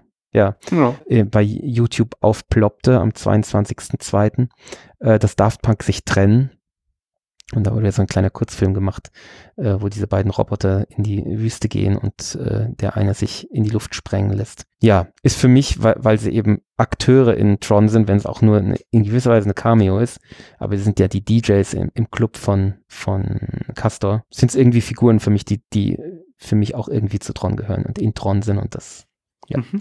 Die gibt's halt jetzt nicht mehr. Mhm. Schade, mhm. weil äh, Daft Punk ist für mich schon eine wichtige Band wenn man es Band nennen will, obwohl ich ja eigentlich aus einer ganz anderen Ecke des, äh, der Musik komme, ist das doch, also das ist einfach grandiose Musik, die, die mich berührt hat und, und berührt. Ähm, und nicht nur Tron, sondern ihre restliche Musik auch. Also finde ich schade, dass sie aufgehört haben, aber sie werden irgendwelche Gründe haben. Mhm. Und äh, es gab sie ja jetzt auch echt lange, also ich glaube 93 oder so war das erste Album. Mhm, sowas ah, von daher kann man auch verstehen. Aber die sind noch nicht alt, die sind kaum älter als wir, also. Ja, ja aber vielleicht willst du halt auch mal was anderes machen, weißt du? Ja, ich meine, besser als die Rolling Stones, gell, die dann irgendwie mit 70 immer noch so tun, als wären sie 25, gell? Also, ja, ist, ja, vielleicht, vielleicht besser so, ja. ja. Oh, ohne sterben zu müssen, gell? Das stimmt. Haben wir noch was? Nö, ich habe sonst nichts mehr, glaube ich. wir haben Punkt 1 Uhr im Moment, jetzt gerade, auf die Minute. Ja, äh, du es, bist. Es wird äh, morgen hart. Aber ich muss da durch. Ja, ich habe morgen Homeoffice. Ja, ich, ich habe ja auch Homeoffice, aber ich muss trotzdem Scheiße machen. Tolle Arbeit machen. anyway, ich habe noch eine wichtige Frage für dich. Auf einer Skala Oha. von 1 bis 100 hm. Punkten. Wie viele Punkte möchtest du Tron Legacy geben? Ich finde, das ist ein ist kein perfekter Film, denn Perfektion ist nicht gut und führt in den Faschismus. Sehr gut. Hast was gelernt. Ich bin so stolz auf dich. Ja, genau. Aber es ist ein sehr runder Film, finde ich. Es ist, natürlich muss man bei manchen die Augen zumachen. Finde ich, kann man aber auch, weil er Dinge in, in gerade ausreichendem Maß noch abstrahiert, äh, um sie eben äh, abstrakt zu halten. Für mich jedenfalls. Der Film funktioniert bei mir fantastisch. Ich habe ähm, ich bin immer wieder unterhalten, wenn ich ihn schaue. Ich bin immer wieder berührt. Ich weine immer wieder. Die, die, diese Sache am Ende mit seinem Vater, das ist, das berührt mich einfach unheimlich. Es sieht immer noch toll aus. Zehn Jahre später, ein, ein Film, der komplett auf Visual Effects setzt und zehn Jahre später immer noch gut aussieht. Das ist mhm. unglaublich, finde ich. Da sieht man, wie gut designt er ist. Und das ist das, was du beschrieben hast, weil er eben so, so reduziert designt ist. Mhm. Und ich finde den einfach unheimlich rund und unheimlich gelungen. Und deswegen gebe ich ihm, klar, wir haben gewisse Einschränkungen, ja, also die, dieser Hundeblick von Gareth Hedlund, ah, der stört mich ein bisschen, obwohl auch er gut besetzt ist, aber der Hundeblick ist zu viel. Die Cora-Rolle hätte ein bisschen stärker ausfallen dürfen. Tron hätte stärker ausfallen dürfen. Aber für mich ist das, ich habe ihm bei IMDB, glaube ich, 10 von 10 Punkten gegeben. Mhm. So viel gebe ich ihm hier nicht, aber er ist über 90. Der ist für mich bei, ich sag jetzt mal 92. Hm, so hoch gehe ich nicht. Er war für mich eine positive Überraschung, wie ich schon sagte. Ich hatte nicht damit gerechnet, doch so einen eben runden und durchaus amüsanten Film zu sehen, in dem einiges an spannenden Themen verhandelt wird, wie ich hier auch schon klärte. Ich finde, aber er hat auch Schwächen. Also ich finde tatsächlich das De-Aging nicht gut. Ich finde, dass er öfter mal mit Show Don't Tell bricht. Ich finde mhm. die ein oder andere Schwäche im Drehbuch und in der Inszenierung sieht man ihm eben doch an. Ähm, das macht's für mich, ja, das gibt für mich Abzüge. Ich mag aber die Schauspieler, die machen alle eine solide Arbeit, äh, außer Patroclus, den ja gut, da breiten wir den Mantel des Schweigens drüber. Ich bestimme Na, immerhin, den Schauspieler, den du jetzt kennst, ja. den du vorher nicht kanntest. Das stimmt. Aber ob ich den beim nächsten Mal wiedererkennen werde, ich werde, ich werde in zehn Jahren sitzen noch da. Ah, ich habe schon Filme mit dem gesehen. Oh. Ich stimme dir zu, dass ich gerne mehr von Cora gesehen hätte, dass man die Rolle hätte weiter ausbauen können. Aber wie ich auch schon schrieb, ich habe schon in Mainstream Hollywood-Filmen irgendwie sexistische Scheiße gesehen. So, das war jetzt auch nicht irgendwie super katastrophal, sondern das war schon eine interessante Rolle, die einfach hätte besser ausgebaut sein können. So, das da steckt einfach Potenzial drin, was nicht genutzt wurde. Das ist so ein bisschen vielleicht das. Ja, das stimmt. Von daher, ich gehe so, so in meinem 70er Bereich sind immer so die Filme, die mir einfach viel Spaß gemacht haben, wo ich aber sage, so, die haben auch Schwächen, die sind jetzt nicht perfekt. Und da würde ich jetzt so irgendwie, sagen wir mal, ich gehe auf 74. Mhm. So. Und dann bilden wir einen Querschnitt und dann vermutlich landet der noch ganz schön hoch in stimmt, den ja. Charts. Und wie hoch, das werdet ihr in einer zukünftigen Folge Spätfilm hören. Aber wenn ihr noch mehr von Christoph hören wollt, wo geht das denn? Ja, am besten wöchentlich, äh, in der Regel mittwochs ähm, beim Sneakpot. Sneakpot.de. Großartiger Podcast. Äh, da Solltet ihr rein. Über aktuelle Filme mhm. hauptsächlich und Serien und äh, so unser Leben. Genau. Ein, das, wie sagst du, am, am Montag, beziehungsweise jetzt auch am Mittwoch ausgestrahlt, sagtet ihr so schön, eine Serie in 670 Folgen über euer Leben. Sehr schön. Ja, stimmt. Sehr wahr. Ich weiß nicht, ob da irgendjemand nachhört, der jetzt neu anfängt, aber kann auf jeden Fall uns sehr genau kennenlernen, wenn er das hört. Und es gibt auch viele, die uns dadurch sehr genau kennengelernt haben aus Neugierde, als ich ja jetzt die ganzen alten Folgen durchgeklickt habe, um eben mhm. da die best, deine besten Filme oder eine paar deiner besten oh, Filme oh zu finden, habe ich aus Neugier mal in die allererste Folge reingehört. Oh Gott, da war ich nicht dabei. Nee, das waren äh, Bob und Stefan mhm. und äh, es waren auch irgendwie nur so 20 Minuten oder 15 Minuten. Wenn überhaupt. Ja. Wenn überhaupt ja. Und die Audioqualität ist so hart schlecht. das, so. war eine andere Zeit, ja. kann man nicht anders sagen. Nee, ich mache da niemanden Vorwurf. Ich, möchte, ich traue mich nicht in meine allererste Folge reinzuhören. Das ist auch mit dem internen Mikro vom Mac aufgenommen. Also das, aber es ist, ist schon sehr, sehr lustig, weil ihr klingt sonst sehr gut.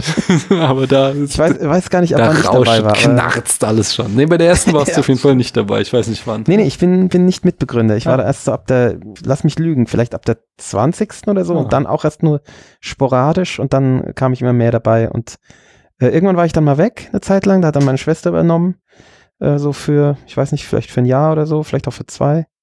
Ja, doch, ja, doch länger. Und jetzt bin ich wieder da. Und jetzt äh, setzt meine Schwester meistens wieder aus. Hm.